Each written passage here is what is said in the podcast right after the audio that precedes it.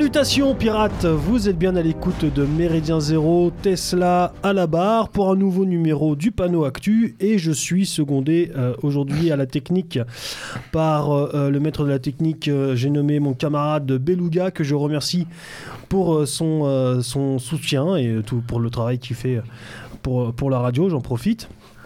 Ah, il me touche l'épaule, ça me fait quelque chose. Euh, Alors, Alors- Foxley va être jaloux. Alors un nouveau numéro, disais-je, donc du panneau, euh, du panneau Actu, dans, dans lequel nous allons aborder euh, euh, deux, deux grandes thématiques. Dans un premier temps, l'actualité politique. On reviendra un petit peu sur cette euh, campagne ou non campagne euh, présidentielle qui a vu euh, revenir à la tête de l'État euh, l'autre taré de, de Macron, élu par des gens non moins tarés à, à- à mes yeux. On analysera un petit peu tout ça. On reviendra sur après euh, la- le remaniement ministériel, je vais y arriver, et enfin la situation, l'actualité euh, des élections euh, législatives. Législatives, je pense que c'est mieux comme ça. Dans un deuxième temps, euh, nous reviendrons donc sur la situation en Ukraine, hein, le, conflit euh, russo-ukrainien, ou que euh, d'aucuns appellent le conflit russo-occidental. Je demanderai donc l'avis de, mes camarades autour de cette table. Et puis, dans la dernière demi-heure, trois sujets seront soumis au vote, hein, puisque Méridien Zéro, les gens le savent bien, est une radio démocratique. Trois sujets donc soumis au vote de mes camarades, des sujets un petit peu plus légers pour terminer l'émission. Alors, mais qui- quels sont-ils, mes, camarades? Eh bien, laissez-moi vous les présenter. Tout d'abord, euh, Roubachov. Bonjour, Roubi. Euh, bonjour, bonjour à tout le monde. Comment ça va? Bah, très très bien. À La forme après une journée de boulot, euh, voilà, Ah je viens oui. me détendre un petit peu. Et oui, là, on- en plus, on enregistre un vendredi soir, c'est fin de semaine, on a, euh, on a des petits yeux, mais bon, c'est pas grave. Le, le pinard est là pour euh, réchauffer le cœur et les âmes. Xavier Aimant, salut Xavier. Bonsoir, bonsoir à tous. Ça Bonjour. Enfin, je sais pas quand euh, les gens écoutent. Ah, c'est la magie d'Internet, tu peux dire ce que tu veux en fait. C'est ça qui est c'est fort. parfait, c'est parfait, c'est très bien, euh, très adapté. Xavier Aimant, rédacteur en chef de- du site euh, internet de réinformation ou d'information Parivox et euh, du magazine Zentro Mag que je vous invite, chers auditeurs, à vous procurer ou à découvrir. Euh, et le troisième larron, c'est euh, l'ami Maurice Gendre. Salut Maurice. Bonsoir à tous, chers auditeurs. Ça va bien toi aussi. L'attaque Bon. Euh, L'ami Maurice que vous pouvez retrouver notamment euh, euh, dans les vidéos euh, des, sur YouTube, notamment le soleil intitulé Le soleil se lève. Voilà, je fais un petit clin d'œil à cette équipe qui euh, a la gentillesse de régulièrement euh, euh, nous citer et nous évoquer. Donc euh, Voilà, Le- salue chaleureusement. le, le retour de la manivelle, voilà, le soleil se lève que vous pouvez retrouver sur. euh, ils ont une chaîne YouTube, hein, Maurice, hein, tout simplement. hein. qui s'est fait striker, puis qui est revenu. On- Il y a les des vidéos sur Odyssée maintenant aussi. ouais. Tout à fait, tout à fait. Et euh, l'ami Maurice que vous pouvez retrouver dans une nouvelle chronique. Là, par contre, c'est l'actualité de la radio Méridien Zéro. Chronique intitulée euh, Longue Vue, euh, qui en est maintenant, je crois, à son cinquième numéro, quatrième ou troisième numéro. Maurice, que tu euh, animes avec euh, le camarade Beluga. Est-ce que tu veux nous présenter un petit peu cette chronique? Alors l'idée c'est de revenir sur des événements passés, alors passés plus ou moins proches. Donc comme l'indique son nom, c'est une longue vue, donc on regarde à la fois en arrière et vers l'avenir. Donc les premiers numéros, il y a eu les gilets jaunes et Et il y a eu le, le- le 2005. euh, ah oui 2005 le, le- référendum, sur référendum le, sur le Sarkozy. TCE. Ouais. Euh, Bretton Woods euh, très récemment qui a été mis en ligne. Ça, c'est le dernier numéro Voilà, sur le prochain Woods. numéro sera sur la crise de 2008. Voilà, donc un- une petite rétrospective. En fait, l'idée, c'est faire des. Donc, c'est un numéro mensuel, c'est une émission mensuelle, et qui vont aller par deux. Donc, euh, en gros, euh, le, premier volet, le premier binôme, on va dire, d'émission, euh, c'était sur, euh, en gros, le peuple et son, sa difficulté d'expression aujourd'hui, donc les Gilets jaunes et le, référendum bafoué de 2005, et Bretton Woods et la crise de 2008, donc bah, l'architecture économique qu'on connaît depuis l'après-guerre. Très bien. Cette chronique donc vient que vous pouvez retrouver euh, sur le site internet radio-mz.org vient s'ajouter à toutes les autres chroniques déjà existantes. hein. Euh, euh, je vais faire une petite publicité. Allez-y, allons-y. Tout d'abord les chroniques de la Rive, du camarade la Rive, qui revient une chronique donc qui revient sur, qui elle est beaucoup plus portée sur le cinéma et le sport. Vous retrouverez également les astuces des gabiers, là aussi animé par le camarade Beluga et Foxley, là qui est plus tourné vers un volet plus social, juridico-social, dirons-nous. Nous euh, la chronique euh, du camarade Georges Feltin-Tracol, la vie, euh, Vigie d'un monde en ébullition. d'un monde en ébullition, qui est une chronique hebdomadaire que vous retrouvez, vous retrouvez tous, les, tous les mardis, une petite pastille de 10 minutes, un quart d'heure, où le camarade, avec son œil avisé, nous, nous, nous parle de l'actualité ou non, mais enfin d'un sujet qu'il aura choisi. Euh, également, euh, les- la chronique Ça se défend du camarade Alric, qui là est une chronique beaucoup plus tournée sur l'actualité euh, militaire, son nom. Ça se défend, et vous retrouverez aussi les émissions du camarade Roberto. S'il nous écoute, je le salue. L'écho des canutes. Voilà, toutes ces émissions, vous pouvez les retrouver, et bien d'autres, hein, depuis maintenant plus de 10 ans que Méridien Zéro existe, sur le site internet radio-mz.org. Plus de 10 ans, disais-je, donc euh, il y a forcément un sujet ou une émission que vous n'avez pas écouté. N'hésitez pas à y aller. Et vous vous apercevrez en allant sur le site internet qu'une petite euh, euh, fenêtre Tipeee s'affiche automatiquement. C'est parce que, et j'en profite pour le faire, nous avons besoin également de votre euh, De soutien, de votre soutien financier. Alors, euh, votre soutien, c'est aussi de parler de nous, de diffuser nos émissions, de relayer nos émissions, euh, de nous faire part de vos appréciations, de nous donner des idées d'émissions, d'invités. Nous sommes toujours preneurs de nouvelles thématiques et, et d'invités, de contacts, mais aussi de, de- ben, d'un soutien financier. Voilà, nous avons des frais mensuels. Donc, euh, à travers euh, euh, l'outil Tipeee, vous pouvez faire euh, des euh, dons mensuels, que ce soit 2 euros, 5 euros, 5000 euros. Nous sommes, preneurs et cela aidera euh, très largement euh, cette équipe de, bénévoles hein, qui, n'a aucun mécène, et fort heureusement. Euh, donc, euh, par avance, merci. Voilà, la page publicitaire étant terminée. Tu parlais de renvoi d'ascenseur. euh, Oui. On peut aussi euh, inviter nos auditeurs et camarades à ne pas seulement d'ailleurs financer MZ, mais euh, d'autres euh, d'autres émissions, euh, d'autres associations euh, qui font un super boulot. euh, voilà. Oui, oui, bien sûr. Chacun donne. dont d'ailleurs à, à qui nous tendons le micro d'ailleurs régulièrement, Régulièrement, euh, bien entendu bien entendu et pas seulement financièrement hein, le- le- le- le- le- le- le- l'investissement humain aussi est important. Euh, bien messieurs allez je vous propose de- d'entamer enfin cette émission de passer un petit peu euh, au vif du sujet. On va commencer euh, bah voilà on est reparti pour 5 ans Euh, on sort un petit peu de, euh, de ce grand théâtre que la République nous offre tous les cinq ans maintenant.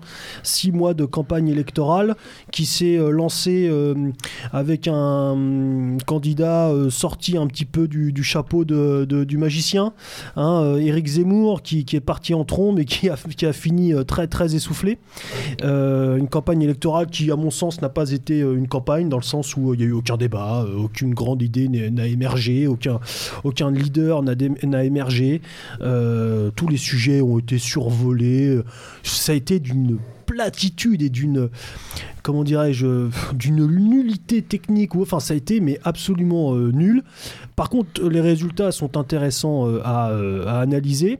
Donc je, laisse je vous laisse la parole et, pour faire part à nos auditeurs de vos de vos de votre ressenti sur cette campagne électorale présidentielle avant d'aborder la situation législative qui, veut se lancer? Roubachov Alors, sur la Peut-être. campagne présidentielle, bon, bah, comme tu as dit, c'est, il, il s'est absolument rien dit.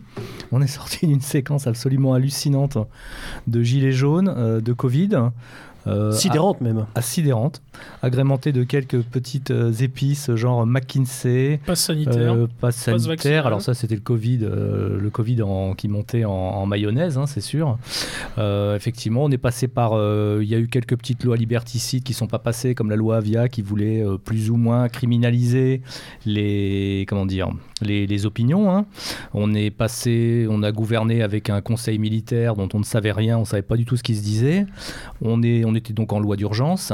Et puis, euh, effectivement, aucun de ces sujets n'a été abordé euh, pendant la campagne. Euh, aucune leçon a priori n'a été tirée et aucun débat n'a été fait là-dessus. c'est comme Et- si Macron avait été un nouveau candidat il exactement. n'a il n'a rendu compte D'aucun bilan. d'aucun bilan. Voilà. C'était stupéfiant. Et donc la guerre, Aucun débat.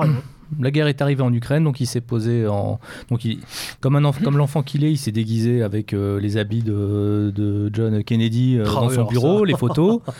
Euh, après, il s'est déguisé en Zelensky, euh, genre je me suis pas rasé, j'ai mis un, j'ai mis un sweatshirt de, de para ou de, de ou de, de- de- comment dire de force. Je crois que c'était le renseignement de l'armée de l'air, non? Oui, voilà, quelque chose. Non, bah, comme un enfant qui se déguise pour jouer un rôle. Donc, il a, joué, il a essayé de jouer un rôle à ce moment-là. Et puis, euh, donc, ça l'a un peu sauvé. Il a, il a décidé de pas débattre à ce moment-là, puisqu'il s'occupait des affaires du monde. Ce qu'il a raté absolument lamentablement, c'est-à-dire qu'en fait, il a été, euh, il a essayé de se déplacer euh, à, à Moscou. Il a été reçu comme un gamin, en fait. Euh, il a été reçu en bout de table, là. voilà, il a, il a totalement échoué dans ses, dans ses soi-disant tentatives. Pourtant, ça a duré des heures et des heures. hein. oui, il a, il a soi-disant tenté de faire respecter les accords de Minsk. Après, il a passé plein de temps au téléphone avec Vladimir Poutine. Il a passé du temps avec Zelensky. Enfin bon, c'était tout un théâtre qui l'a dispensé de, de gérer, son- de, de- de rendre compte de son bilan. Il s'est fait passer pour un chef de guerre pendant le temps de la campagne. Euh, les autres en face ont été absolument nullissimes dans effectivement dans les comment dire dans l'analyse de cette crise. Peut-être Mélenchon n'a pas été mauvais, Zemmour était correct, mais pour le reste c'était absolument lamentable. Et puis ben le c'est passé crème. Donc il est passé comme euh, euh, sous le coup de ben, un le vote de, des vieux qui ont eu peur pendant 4 ans, qui ont eu peur des gilets jaunes, qui ont eu peur du Covid, et donc qui ont eu un vote de peur. On leur a dit qu'entre la sécurité et, et- et la liberté il fallait choisir. Ben, ils ont choisi la sécurité clairement. Et puis ensuite, euh, le réflexe légitimiste en plus euh, sur euh, la crise ukrainienne. Voilà, on leur a dit qu'ils étaient en guerre une fois avec le Covid, deux fois avec l'Ukraine, trois fois presque avec en guerre civile avec les gilets jaunes. Donc ils ont joué la légitimité à fond. Ils n'étaient pas avant- en guerre avec l'Ukraine, ils étaient en guerre contre la Russie. contre la Russie, pardon. Oui. c'est pas rien, ça. Du côté de l'Ukraine contre la Russie, tout à fait. Ouais. Voilà. Et, et là, bien sûr, bien sûr, ils ont aussi raté. On en parlera tout à l'heure, mais effectivement, ils ont ils ont joué aux guerriers avec les sanctions économiques. Ça s'est planté lamentablement. Tout se plante lamentablement, mais comme tout n'est que finalement euh, représentation et storytelling du côté de ce régime, le storytelling a marché à fond pour tout pendant tout le régime, tout, tout, tout le quinquennat par exemple. Mm. Le Covid était un storytelling magnifiquement réussi. euh, à la hauteur de l'échec du traitement de la maladie en elle-même. Donc le régime est très très fort en storytelling. Il a réussi à faire détester les gilets jaunes, à les faire passer par des, pour des fascistes, des racistes auprès des, auprès des, des- des vieux qui, qui connaissent rien. Et puis ben, le storytelling a marché pour suffisamment de gens pour arriver à finalement refaire passer euh, Macron l'acteur. C'est on a- même, euh, c'est même vieux qu'on appelle euh, vu- vulgairement, je sais pas si c'est vulgairement, moi, de, de point- de façon un peu caricaturale, les boomers qui eux sont euh, la base et surtout euh, la puissance électorale en France aujourd'hui. On l'a vu. Oui, les là, dans- boomers, cette- les, les boomers privilégiés quand même. Ouais, ouais. Parce qu'il faut regarder ça plus en détail. Il y a aussi une part, de, une, une part des retraités, etc., qui est en situation de précarité. Et celle-là, je suis pas sûr qu'elle vote, euh, qu'elle vote massivement, euh, euh, massivement Macron. Parce qu'il me semble que la grande leçon de cette élection, c'est justement la césure socio-économique du vote. C'est-à-dire qu'on voit très bien qu'aujourd'hui, la France, elle est, elle est divisée en deux. D'un côté, un électorat euh, bourgeois, euh, intégré socialement, euh, classe moyenne supérieure, euh, classe supérieure, etc. Et de l'autre, ce qu'on a appelé la, la France, euh, la France périphérique, la France euh, populaire. Et que ce- c'est ça qui saute aux yeux. euh, Il est même en aujourd'hui. trois, en trois l'électorat. Il y a aussi l'électorat euh, Alors, halogène. halogène. halogène. Oui, mais là, on peut, on pourrait- on peut dire pour, aussi. pour moi, si c'est ça le principal. pour moi, il y a quand même, il y a quand même une. enseignement de cette élection. Quoi. une, déjà une première opposition qui est entre une France déclassée et une France privilégiée. Et au sein de cette France déclassée, il y a en effet deux composantes. Il y a la composante autochtone, la composante euh, français de souche et la composante Alloctone. alloctone des, des cités. Et on, a, on a là aussi encore ce fossé aussi qui s'est creusé euh, entre les, les- les mégapoles et la ruralité. Clairement, et qui recoupe en- en- assez largement d'ailleurs cette, cette, césure sociale et, sociologique. hein. Plus on s'écarte en effet des centres-villes, plus le vote change de nature. On est en effet euh, dans les villes à des, euh, à des taux de vote pour Macron euh, totalement africains. Et, euh, Et Marine, plus, le plus Pen, on va dans et la... Marine Le Pen emporte 22 000 communes. Voilà, et plus on va dans la, dans la ruralité, dans, euh, dans, la périphérie, plus le vote euh, patriote et national euh, est fort. Pour moi, c'est la grande leçon. C'est une sorte vraiment de retour en force de la, question de la lutte des classes dans le, schéma politique. Et je pense que Zemmour, l'échec de Zemmour illustre aussi cette, différence. C'est qu'il n'a pas su saisir cet aspect, cet aspect-là en jouant uniquement sur la carte identitaire, à laquelle nous sommes évidemment très sensibles, mais sans voir que le pouvoir d'achat, pour les gens, c'est presque aussi important que l'identité. On peut le regretter, ça c'est un autre, un, autre débat, mais je pense qu'il n'a pas su parler à une, à, à une certaine catégorie de Français. Euh, Il a, s'est- il a délaissé un peu la classe ouvrière. il a plutôt euh, entretenu avec des, avec, avec des qualités hein, qu'il qu'il faut pas lui euh, qu'il faut pas lui dénier, mais il a plutôt entretenu en effet un microcosme dans une vision un peu rêvée, un peu euh, romantique de la France, que ça fait du bien. Moi, ça m'a fait du bien d'entendre certains discours de d'Éric Zemmour, mais ça ne parle qu'à Ça fait pas tout. ça ne parle, ça ne parle pas à la France dans sa, euh, euh, diversité au sens, euh, pour le coup, noble du terme, sa, diversité sociologique, sa diversité professionnelle, etc. Et, et donc, pour moi, c'est vraiment la, la leçon, c'est cette espèce de résurgence d'une lutte des classes sous une autre forme. hein. On n'est pas dans la lutte des classes purement se- selon le schéma marxiste, mais quand même, il y a deux France qui s'opposent la. les vainqueurs de la mondialisation, ou ceux qui pensent être des vainqueurs, ou qui potentiellement espèrent être des vainqueurs, et euh, les, euh, les victimes euh, ou les perdants de cette mondialisation. Les et ça, ça cristallise de, de plus en plus autour de cette... de- Les vaincus, césure fondamentale. les vaincus étant- étant quand même bien coupés en deux, quoi. Oui, Maurice Pour moi, le principal enseignement euh, de cette élection, c'est surtout qu'on désormais, on a une formation politique, euh, LFI, qui est devenue la formation euh, officielle euh, de l'occupant. Voilà. le, le- le parti de Mélenchon. Une partie de Mélenchon, c'est devenu la formation politique officielle de l'occupant. Voilà. Pourquoi tu dis ça? Euh, 69% des musulmans qui se sont déplacés aux urnes se sont déplacés pour voter Mélenchon. Donc on a eu un vote euh, tribal, racial et confessionnel. Euh, pendant très longtemps, on a dit ces gens ne se déplacent pas, ils ne vont pas voter, ils s'abstiennent. Ce n'est plus vrai. Désormais, ils ont compris que quand ils ont un candidat qui les défend euh, et qui prend, euh, qui épouse totalement leur position, même celles qui sont complètement contradictoires et, opposées à l'anthropologie française, les mecs se précipitent pour aller voter pour lui. Et d'ailleurs, on l'a vu, euh, ils étaient écœurés de l'avoir vu échouer si près du second tour. D'ailleurs, ça s'est joué à un cheveu. hein. Euh, 400 000 voix, je crois. Alors, dire- dans, dans autant ce- dire dans ces ralliements de, de- de- de- des derniers jours, voire des, des dernières semaines, il y a aussi beaucoup, beaucoup, euh, toute une, euh, une frange de la jeunesse française, même blanche. Moi, j'ai eu des Mm. témoignages directs dans ma belle famille. Euh, toute la frange 18-22 ans, qui justement, en voyant Marine Le Pen et, et, et l'horreur de la, de la chemise brune arriver au second tour, se sont mobilisés pour Mélenchon. Il y a, il y a aussi ça. Oui, oui, bah, il faut pas oublier que cette génération aussi des 18-25 ans, ils ont été biberonnés par plusieurs choses. Euh, L'antiracisme institutionnel, donc, euh, qui est le nom de code hein, pour racisme anti-blanc. Euh, ils ont complètement accepté euh, les canons et la doxa LGBT. Euh, ils sont dans une forme d'oraison et ils sont dans la génuflexion permanente euh, devant la nouvelle religion climatiste, enfin moi, ce que j'appelle l'eschatologie climatiste. Donc finalement, ils peuvent totalement se retrouver dans le discours mélenchonien et pour une partie d'entre eux dans le discours macronien. Donc je ne suis pas surpris en fait que une partie des 18-25 euh, euh, d'origine européenne, enfin les Français d'origine européenne, votent, euh, votent Mélenchon pour une partie d'entre eux. C'est Ouais, absolument pas surprenant.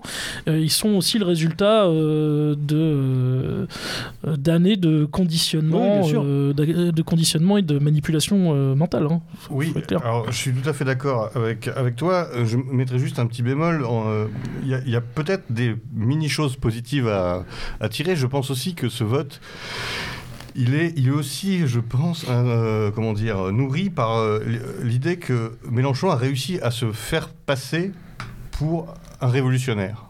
Et la révolution, ça fait encore rêver une part de la jeunesse. Et de ce côté-là, je trouve que c'est plutôt une bonne chose. Alors que les autres partis étaient tous plus ou moins institutionnalisés. Le deuxième po- point, mais encore une fois, ce sont des bémols, hein, mais, je pense que c'est pas complètement inintéressant de le souligner, c'est la question écologique. En effet, euh, la, euh, la jeunesse actuelle est sensible à l'écologie, alors sous une Non, non, forme qui n'est pas uniquement forcément... le réchauffement climatique. hein. Soyons clairs. Ben, J'espère que ça dépasse ça, mais disons que c'est quand même une thématique, quand on, les interroge, qui revient, qui revient à, la, surface. Et ça, pour moi, c'est pas non plus quelque chose de très, euh, négatif. Ce que je regrette, par contre, c'est que euh, le mouvement euh, patriote et national ait été complètement absent de cette, problématique. C'est quand même assez curieux de se souvenir que le, Front National, alors, qui était encore le Front National à l'époque, était quand même le premier parti de la jeunesse aux élections, euh, dans les élections précédentes, et qu'il a laissé aussi euh, fuir cette, cette, jeunesse. Euh, elle est le fruit peut-être en effet du- d'un battage et d'une manipulation de, de, de qui on veut, mais elle est aussi le fruit de l'abandon dans lequel l'a laissé euh, la droite nationale, qui s'est absolument pas préoccupée de ses, euh, avis, de ses sujets en effet, euh, qui n'a ri- rien proposé. Quelles sont les positions du RN sur l'écologie? Je, sais pas, on peut faire un tour de table. Sur euh, l'école, euh, sur euh, euh, l'enfance. sur l'école, sur, ouais. sur la, pa- la, la parentalité, etc., etc. La sexualité. Non, mais ça- alors parce qu'il ça- faut- bah, pas- Ça, ce, donc, ce constat-là voilà, que je partage. On est- on- la jeunesse, on l'a- eu entre guillemets pendant, ce constat-là que je partage, Xavier, pendant un moment. on peut le faire pour tous les partis. Je veux dire, il y a eu, il y a eu, il y a rien, il y a eu aucun débat, il y a eu, enfin les, les programmes Oui pas mais, ne- été oui, mais les partis institutionnels, en fait, c'est assez normal. Ils sont en fait dans le, dans, dans, dans le conservatisme. Il faut que les choses Et- bougent le moins possible. Bah, les personnes qui normalement, ce réfléchissent- sont les- c'est l'opposition qui doit être dans le- l'action et dans la proposition. les eu- personnes qui réfléchissaient là-dessus au RN sont partis, au FN sont partis. Mm. Bah, L'écologie, bon bah il y avait Laurent Ozon, euh. Philippe Murer euh, qui a rejoint euh, les Patriotes, et, euh, et pour les questions d'école, bah, par exemple il y avait quelqu'un comme Yannick Jaffray. Enfin en gros, bon ça, on le sait, hein, c'est euh, une constante au RN et au- auparavant au FN. Les gens vraiment intelligents s'en vont, ils ne restent pas longtemps. Mais il y a- Voilà, Il y, a- il y a un truc aussi qu'il faut dire, c'est que Oui, le, le vote était aussi entre les classes actives et inactives. C'est-à-dire que quand les gens commencent à travailler, euh, les gens qui ne travaillaient pas, c'est-à-dire jusqu'à étudiant euh, fin d'études, c'est plutôt Mélenchon et Macron pour les vieux. Donc, euh, mais les gens qui travaillent, les classes actives, elles ont plutôt été côté effectivement RN, côté, côté Zemmour, etc. Donc ceux qui se confrontent à la difficulté de la vie, réellement la difficulté de la vie. Alors je dis pas que pour les étudiants c'est pas dur et que pour les vieux c'est pas dur, mais je pense qu'effectivement il y a vraiment aussi, comme tu dis, une question économique. C'est les gens qui, qui, se- qui rentrent Qui dans la difficulté productifs. de la vie, qui sont Mm. productifs, qui rentrent dans la vi- difficulté des choses. Euh, ben, eux, ils- à ce moment-là, leur vote bascule. Et, et sur le vote écolo de jeunes, il y a aussi le côté vote utile pour Mélenchon. C'est-à-dire c'est sûrement des gens qui auraient voté écolo un peu apolitique et euh, à qui on a dit euh, il faut voter Mélenchon pour voter utile à gauche. Euh, Il y a ça aussi. Moi. Et alors, euh, tout de même, deux, trois, moi, deux, trois, enfin, une nouvelle, une des nouvelles qui m'ont, moi, fait sourire, en tout cas, c'est de voir euh, Pécresse à moitié chialer. Ça, c'était quand même une sacrée surprise de l'avoir à moins de 5%. et Malheureusement, a l'autre folle dingue de Paris, là, euh, le, drame, le drame de Paris, Hidalgo, là, qui s'est bien ramassé aussi. Ouais, il y a eu deux, trois petits points quand même euh, qui nous ont fait marrer, ça faut quand même reconnaître. Il nous reste que ça, donc en effet. en Ouais. profiter. Taubira m'a bien fait Elles marrer. ont fait le aussi. show. Elles ont fait le show. Et c'est étonnant parce que je me disais Taubira, euh, ouah, c'est un- c'est le Joker de la gauche. Elle- elle- non, non, mais elle est noire, elle est ceci, c'est une femme noire. euh, pff, zéro. Il y a eu. euh, Elle a Euh, fait deux tweets et quoi. en fait, les, les femmes de cette campagne ont été particulièrement nulles en fait. Bah, comme Ouais, toujours. les femmes de cette ouais. campagne ont été particulièrement nulles. Hidalgo catastrophique. Mais Après, c'est- Marine, Marine, Marine Le Pen, Bah, a- toutes, hein, j'ai bien dit Marine toutes. Hein. catastrophique. euh, J'ai bien dit toutes. Et euh, N'oublions pas Sandrine Rousseau avant pendant les primaires. qui aurait pu, Ouais. qui aurait pu, ouais. Donc toutes les femmes ont été euh, en dessous de. En fait, c'est Enfin, finalement même la salle, il a fait plus que, que Hidalgo, quoi. 3% et plus que Nicolas Non, Dupont-Aignan. Oui, alors ça, si La- c'est- la- la- particulièrement rassurant d'ailleurs. Alors, ce qui m'a- bon, euh, fait mal dans cette campagne aussi, c'est que le souverainisme ne, ne dit Oui, plus rien à tout à personne. fait, tout à fait. Ne dit plus rien à personne. Asselineau n'était euh, pas là et qui aurait peut-être pu mettre une, une Ah. touche de technicité euh, Ah, et- eurosceptique euh, intéressante. Mhm. Ça lui aura donné un petit peu de, Mhm. un petit peu de vue. Euh, il n'était pas là, donc c'était incarné plutôt par euh, le mouvement Bah, souverainiste seul, Dupont-Aignan. NDA, Et bon, ils se sont, euh, ils font quand même un score très faible. hein. soutenu par Philippot. Donc, euh, Ouais. bon, Philippot qui avait acquis une petite visibilité, mais bon, je suis peut-être pas très bien placé parce que pour le, pour le dire, mais je sais pas exactement quelle visibilité il a eu dans le grand public parce que je suis un peu le nez sur le guidon euh, avec les Patriotes euh, à l'époque du Covid.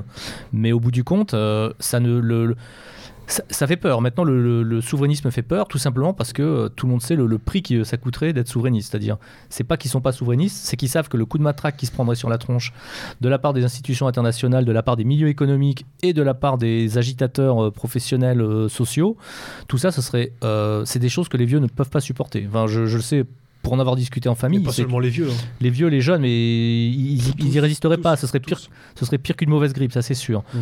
Euh, genre les émeutes au supermarché, euh, l'explosion du coût de la vie, etc., etc. C'est- d'ailleurs pas du tout ce qui se produit en ce moment. Non, ça va pas venir du tout. Non, on le sent Mhm. pas. Mais enfin C'est voilà. C'est le- un peu la conclusion de notre diptyque avec Beluga Ouais. sur euh, Bretton Woods et la crise de 2008. C'est ça, c'est Ouais. que en fait le, le fait d'être souverain, indépendant ou autonome, c'est un prix. le prix du souverainisme. Et, effectivement, un quand, Oui, prix. mais le Brexit a la quand même liberté a donné- un prix. Le.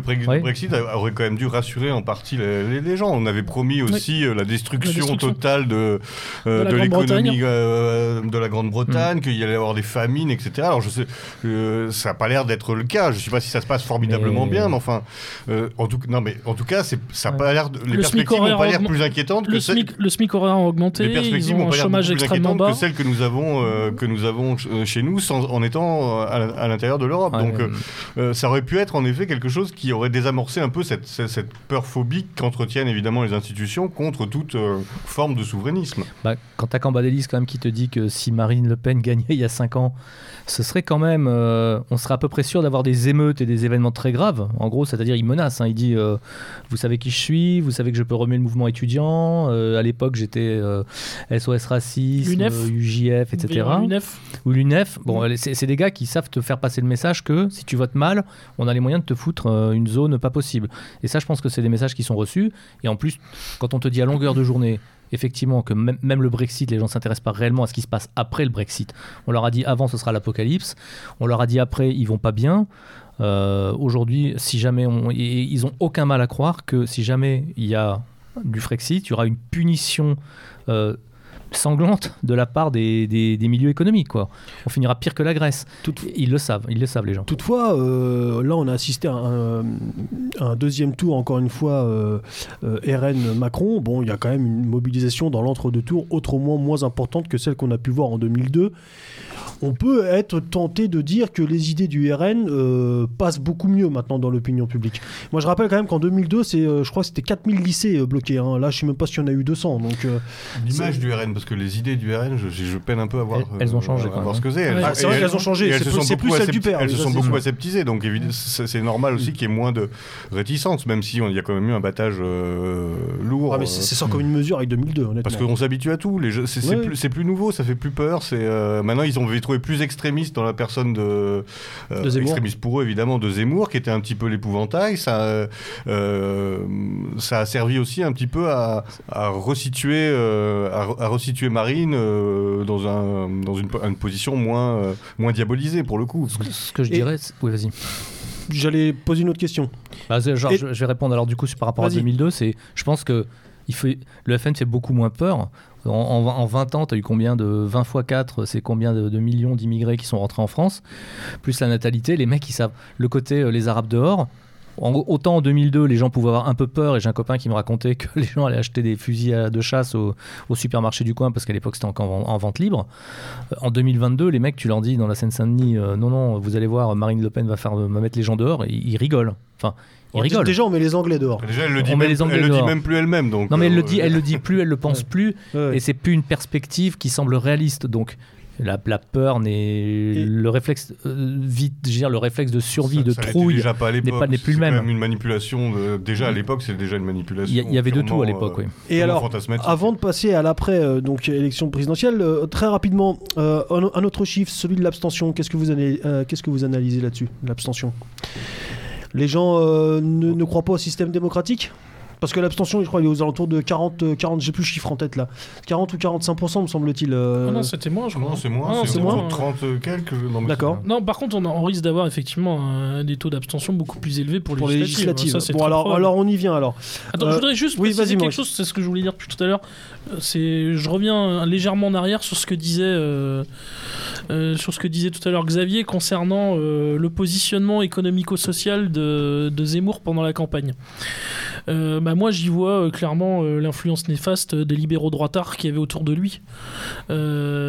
Certains lui ont dit il faut que tu récupères l'électorat filloniste, donc bah, adopte ce, ce discours-là, qui était complètement en opposition, en contradiction avec ce qu'il qu'il a défendu pendant des années. Quand il était chroniqueur, par exemple, je me souviens de ça, c'était encore à l'époque d'ITélé face à l'abominable euh, l'homme à l'écharpe rouge, là, dont j'ai oublié le nom. Barbier. Barbier, ou même quand il était chez Ruquier, où il avait toujours des, des positions favorables à l'interventionnisme étatique, euh, euh, en gros à une politique sociale de l'État, etc. Je me souviens euh, l'entendre à l'époque, donc ça remonte à 2006, avoir des mots extrêmement durs contre le CPE et ce genre de choses. Donc en fait, quand je l'ai entendu adopter ce discours finalement libéral pur sucre, on aurait dit que c'était Henri de Castries qui lui avait dicté directement le programme c'était complètement en fait en opposition avec tout ce que je l'avais entendu dire depuis 15 ans. Donc moi je ne peux pas m'empêcher d'y voir l'influence. Après évidemment il ne tenait qu'à lui de refuser. Euh, dire bah moi je dois aller récupérer l'électorat populaire. Surtout qu'il il disait qu'il voulait réconcilier en gros la petite bourgeoisie patriote ou la bourgeoisie patriote et les classes populaires.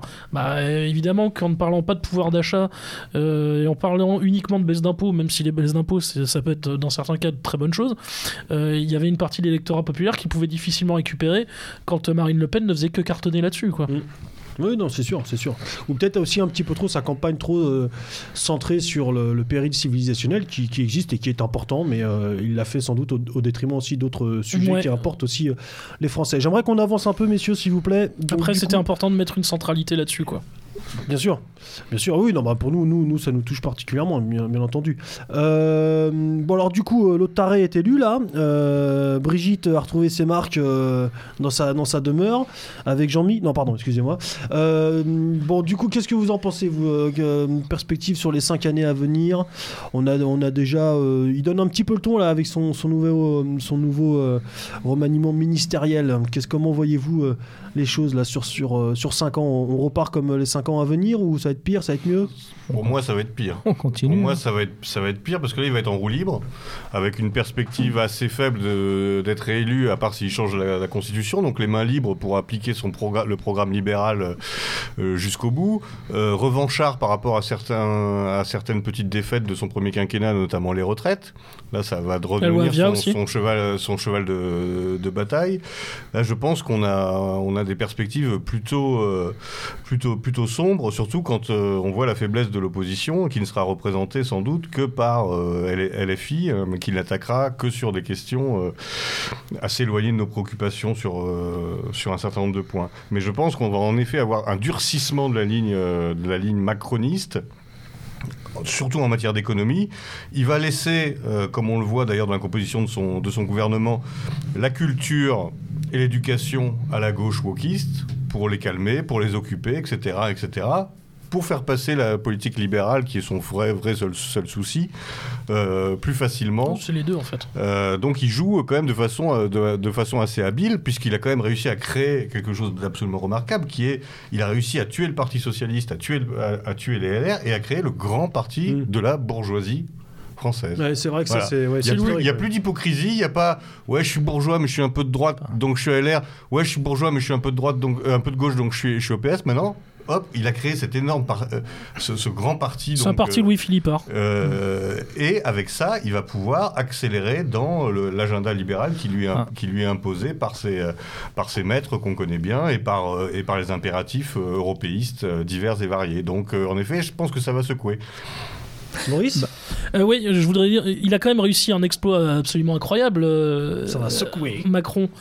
C'est, il réunit quand même autour de son nom quelqu'un comme Robert Hue, qui est l'ancien candidat à la présidentielle pour le PCF, jusqu'à Nicolas Sarkozy, qui a négocié une cinquantaine de circos, une soixantaine de circos, Et même Valls. et pour les types de LR, Valls. Valls, l'ancien premier ministre, bon, bon lui, je suis pas surpris. Alors lui, Et jusqu'à- jusqu'à les récemment- mecs, ils doutent de rien. Et jusqu'à très Quelle récemment, bande de quelle bande Robert Ménard. Ouais. Robert Ménard. ouais, bah, Donc le lui- mec réunit Alors lui aussi. de Robert Hue à Robert Ménard. Ouais, Ouais. ouais. C'est c'est même plus un parti central, je sais plus comment appeler ça, batterie rattrape tout. C'est- Enfin, c'est Oh, quand c'est- la, tous les apparatchiks ouais, c'est la formation débarquent. en fait de tout- toutes les crapules euh, Et de parce la qu'il faut politique. pas oublier une chose aussi, c'est que Macron, il est seul en fait. hein. Il n'a pas d'appareil derrière lui. Il a un appareil sans doute un peu euh, ultra euh, euh, euh, supra, je dirais, national et, et- et- et des partis, enfin au-delà des partis, mais il n'a pas de parti historique derrière Non. lui. Et il n'a pas vraiment de tête de proue. Ouais, il est tout C'est seul. une coquille vide. Quand, quand on vient à mettre Darmanin euh, ministre de l'Intérieur, c'est que t'as quand même vraiment personne pour t'épauler. Quoi. Quand on vient à presque ouvrir la porte à Manuel Valls, c'est que tu dois quand même franchement être au fond du trou. Mais- quoi, sans déconner. en même temps, c'est ce que tu dis. Il, il a même pas besoin finalement d'une formation besoin. politique classique l'a avec fait. des militants. Je crois pas. Il a Davos derrière lui, il a l'Institut Montaigne en France, il a euh, le 99% du CAC 40, euh, il a les laboratoires pharmaceutiques, la Les grande médias. banque, euh, l'énarchie, euh, le monde médiatique, le mon- une grande partie du monde universitaire. Pff, il n'a pas besoin de militants. On, on en parlait hein, quand on parlait de McKinsey. En fait, c'est- plus des hommes politiques qu'il a, c'est des administrateurs. C'est des administrateurs. Donc la politique, elle est décidée ailleurs.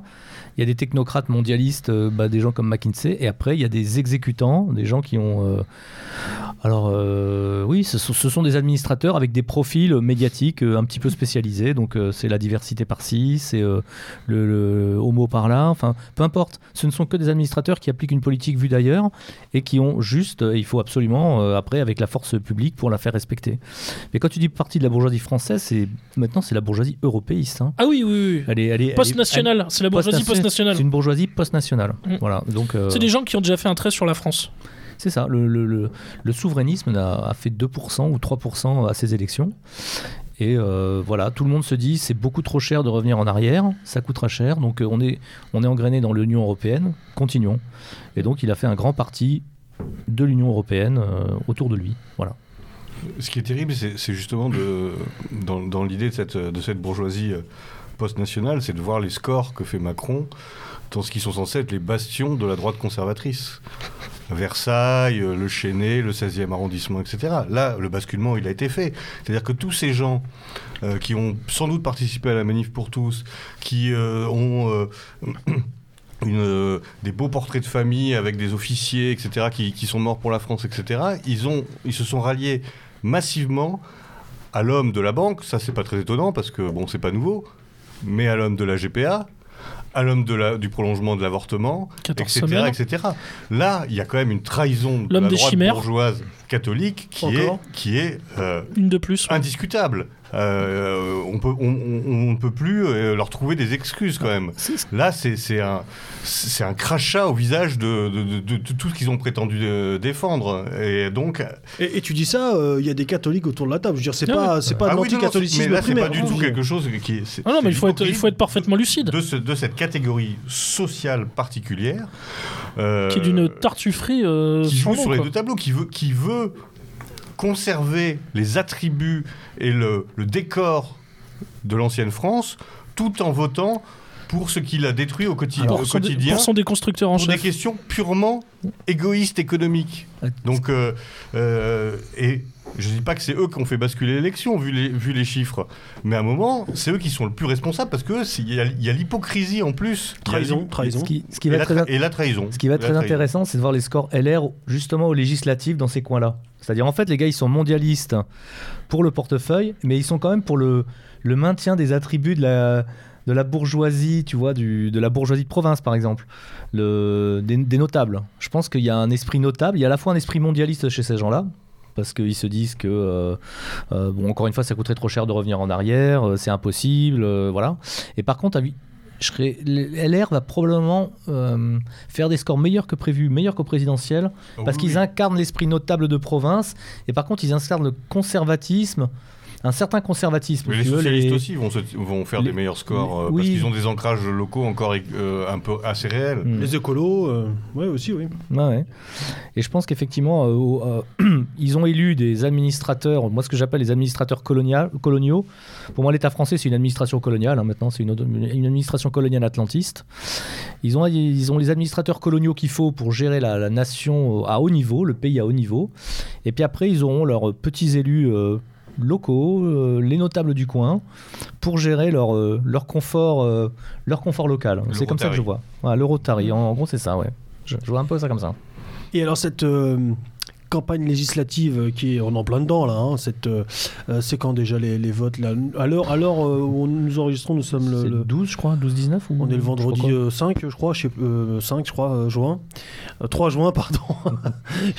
Je crois que c'est dans une vingtaine de jours.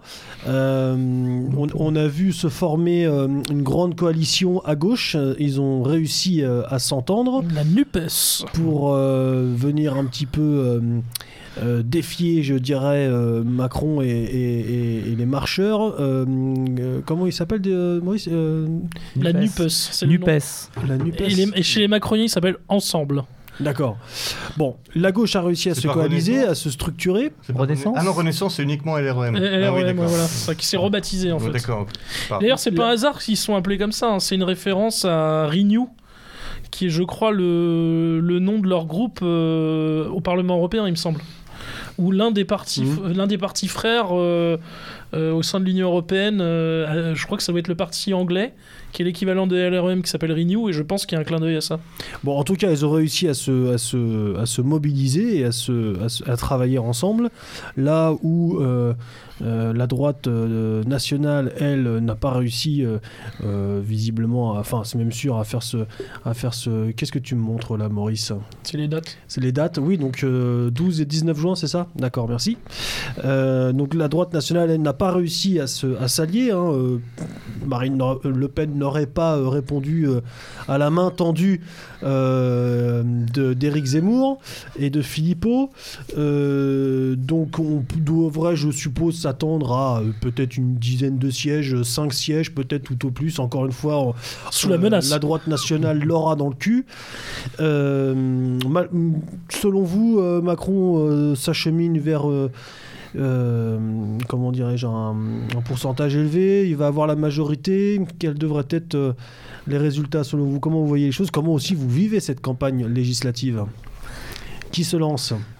Bah, Ne vous bousculez pas. Bah. c'est vrai que c'est pas le sujet le plus passionnant de la soirée, mais on- Quelle, cam- quelle campagne Par contre, à mon avis, c'est l'occasion de faire le procès du RN quand même. Oui, alors il y a un fiasco complet comme d'habitude, mais j'ai envie de dire Pourquoi euh, tu dis quoi, ça, de, euh, quoi de nouveau, quoi de neuf, quoi, quoi, Non, de, non, mais quoi enfin, de neuf. euh, Euh, Pourquoi tu dis Là, ça on a vu ce que c'est que, enfin, une fois de plus, mais là, c'était vraiment tellement flagrant que c'en était obscène. Ce que c'est que la défense d'intérêts boutiquiers d'une épicerie, quand même. Pour, tout le PME respect, Le Pen. pour tout le respect que j'ai pour les épiciers. hein. Euh, mais là, euh, c'était incroyable. C'est-à-dire qu'ils ont vraiment attendu la petite phrase, le prétexte. Ils, a- ils espéraient un prétexte. Euh, Zemmour a eu la bêtise de leur offrir sur un plateau euh, le soir du second tour avec sa phrase malheureuse, mais qui, en fait, euh, ne faisait que refléter la stricte réalité et la vérité. Quelle était-elle cette phrase Faut que je le Euh, rappelle. huit, euh, c'est la huitième fois que le nom de Le Pen est, euh, Associé à la est- défaite. est accolé, est associé à une défaite. Voilà, ce qui était rigoureusement exact. Euh, sur le plan factuel, c'est, c'était évident. Alors évidemment, le moment était, mal choisi puisque c'était quelques minutes après la défaite. Euh, toujours est-il que le RN s'est précipité là-dessus pour dire il n'y aura pas d'accord. Euh, après, bon, évidemment, ils ont essayé d'habiller ça. euh, Et donc tu penses que ça, ça a des conséquences néfastes ah pour bah, nos je- idées je, enfin, disons, on aurait eu un petit groupe qui déjà aurait peut-être aurait pu nous aider sur certaines choses, euh, au moins pour bloquer en partie, voire même on aurait pu assister, euh, je pense à des questions par exemple autour de la vaccination ou euh, du retour du pass, dont je n'ai à peu près aucun doute qu'il reviendra à l'automne. Avec la varicelle de l'hippocampe Voilà, ça varicelle de l'hippocampe ou le l'acné du hérisson.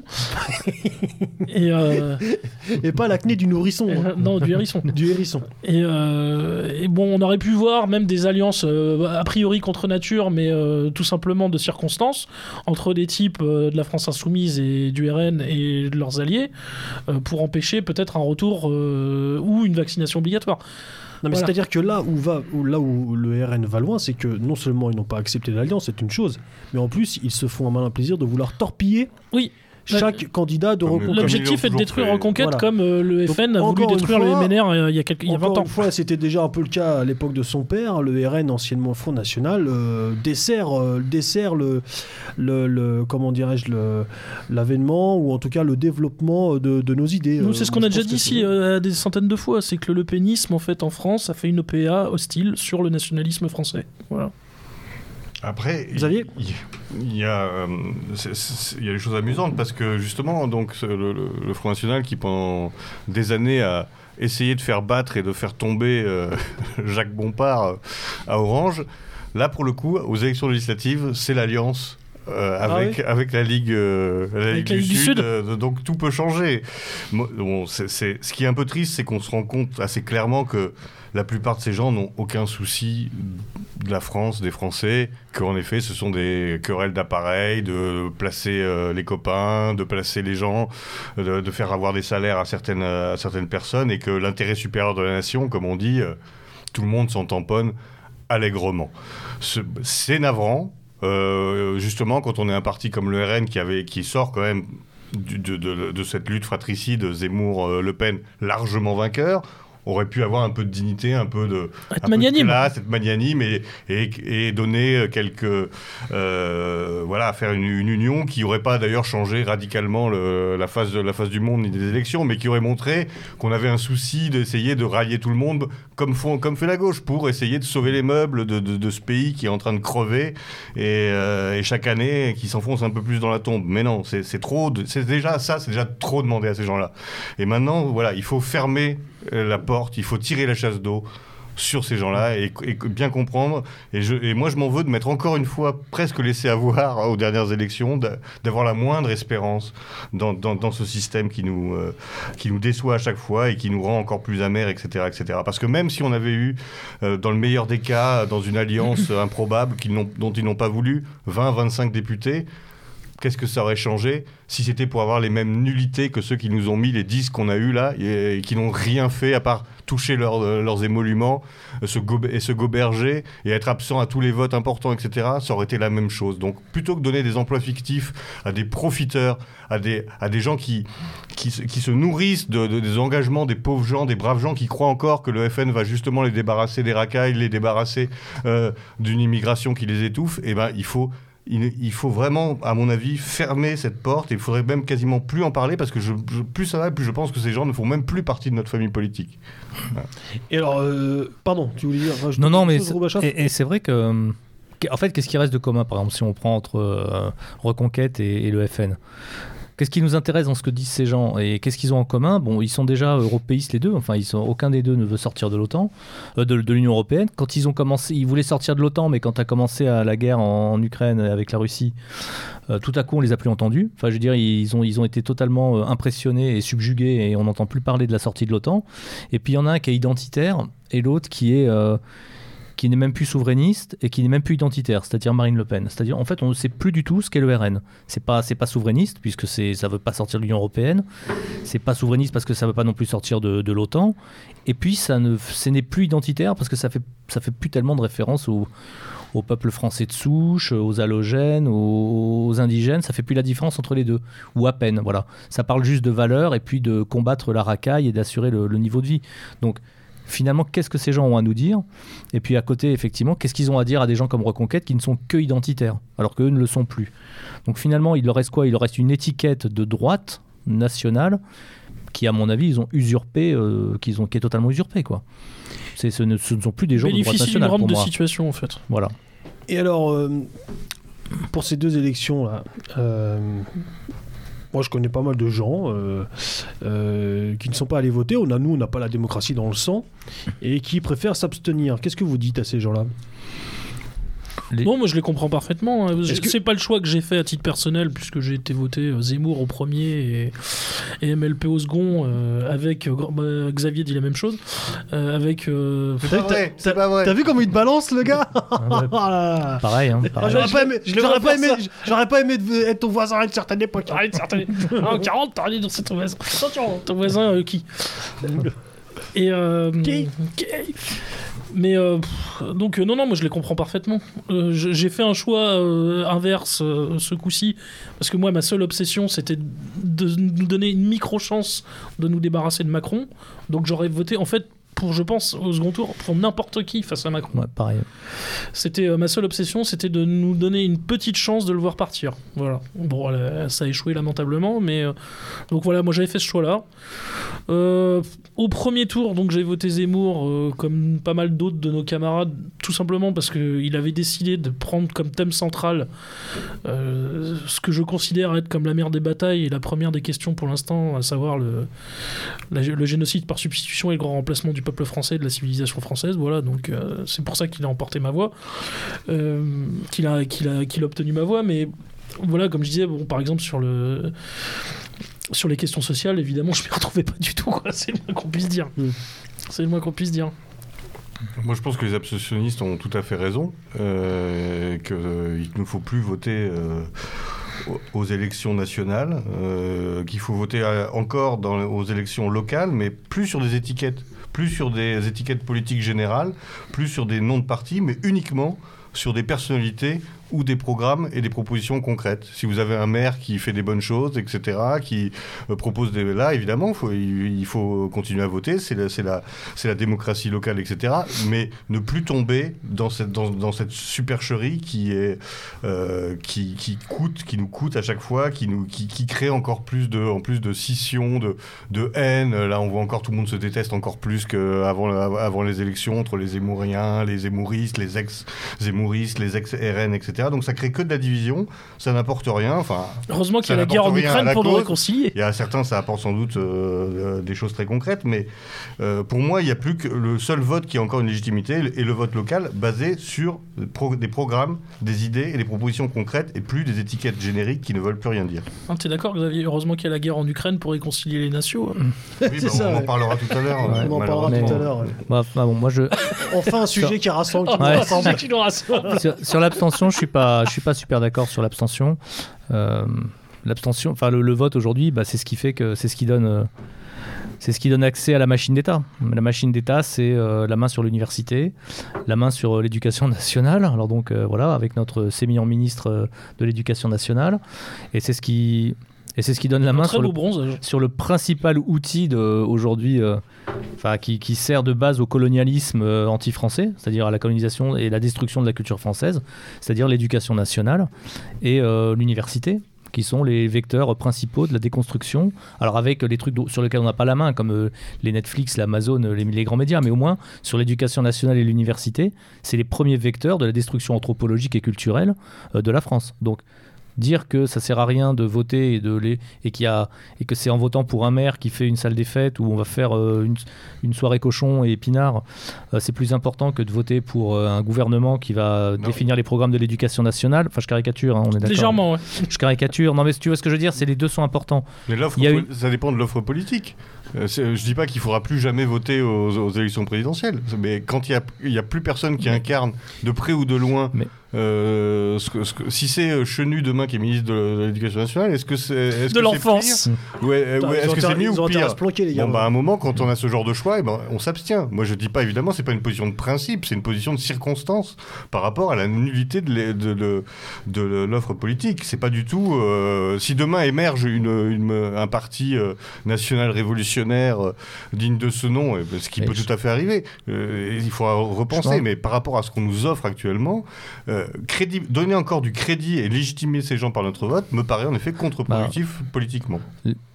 Enfin, vraiment, c'est aujourd'hui le arriver à trouver un parti qui déjà n'est pas pour la destruction anthropologique euh, du peuple, enfin de, la, de, la, de la société telle qu'elle existe et qui n'est pas pour la, la destruction de la culture française, c'est déjà mieux que rien.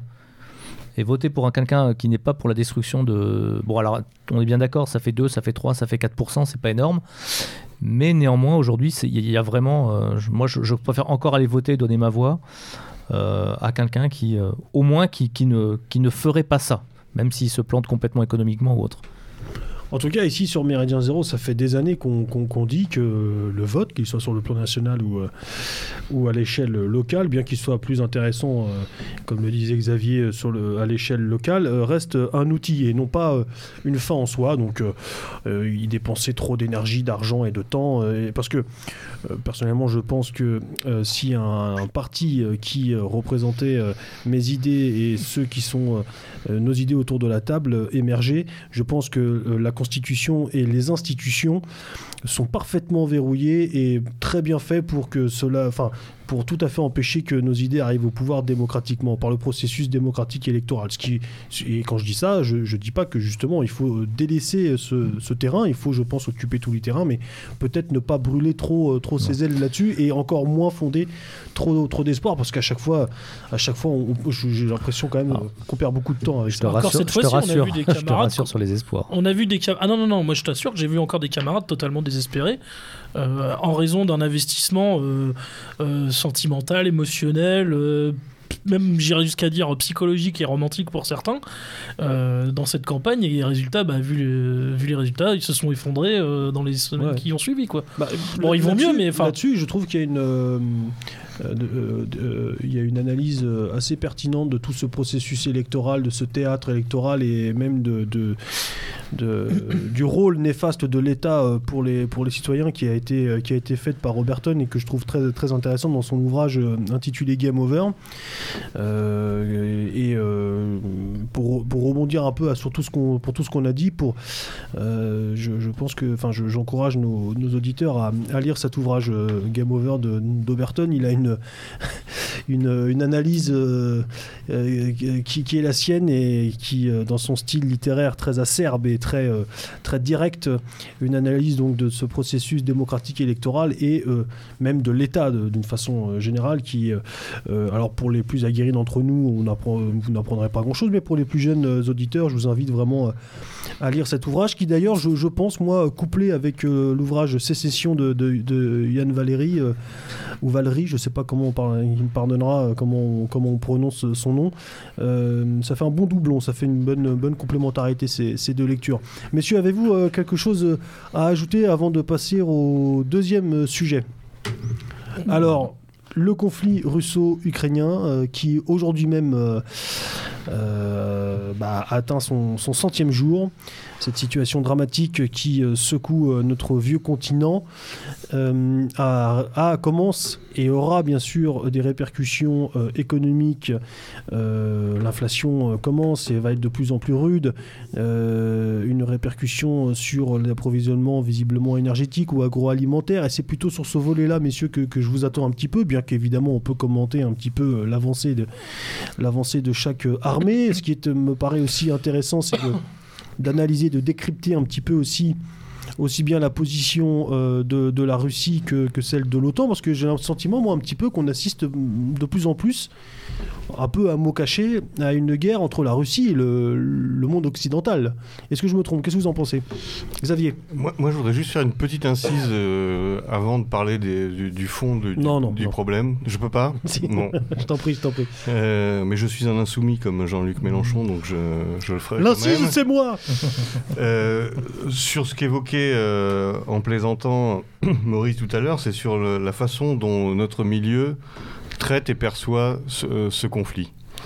Euh, je suis personnellement totalement euh, atterré, attristé, affligé, j'ai plus de mots comme, comme, dirait, diraient certains, parce que je, suis vraiment affligé par la façon dont euh, ce, problème grave, cette situation grave, engendre des, euh, querelles, des haines, des, euh, excommunications totalement délirantes entre camarades, notamment sur les réseaux sociaux. Alors je sais que les réseaux sociaux, c'est pas, pas la vraie vie, c'est un prisme déformant, mais vu l'importance que ça prend aujourd'hui dans la société et dans la vie des gens, c'est quand même révélateur de quelque chose.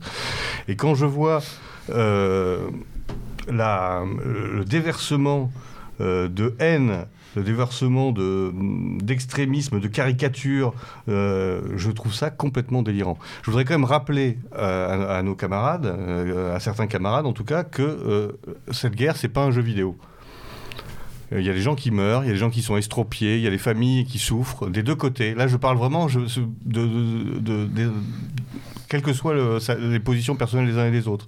C'est pas un jeu vidéo qu'on commente tranquillement chez soi, en comptant, en comptant les morts, en se réjouissant des morts d'un camp ou de l'autre, en souhaitant euh, qu'un tel soit envoyé à tel endroit pour être torturé parce qu'il a dit... Enfin, cette espèce de, de, de, guerre à distance virtuelle est absolument odieuse, elle est indigne, elle est indécente, euh, elle donne une très mauvaise image de ce que nous sommes. Je, suis euh, atterré et encore une fois, ça touche euh, des gens qui pourtant sont, pour certains, de, très bons militants, etc. Mais ça nous abaisse, ça nous abaisse et on a la chance aujourd'hui, nous, en France, de ne pas être sous les bombes de ne pas être attaqué par des chars, de ne pas être dans une situation euh, dramatique. Donc on devrait avoir la possibilité de parler, de discuter, de disserter de cette, euh, euh, discuter de, cette situation, de l'analyser, d'essayer d'en tirer des, choses profitables. Or, ce qu'on fait, c'est on s'insulte, on s'invective de façon totalement délirante. on se permet, des gens qui sont, qui, qui sont à Paris, se permettent de donner des, des, brevets de bravoure ou de lâcheté aux uns et aux autres, c'est indigne.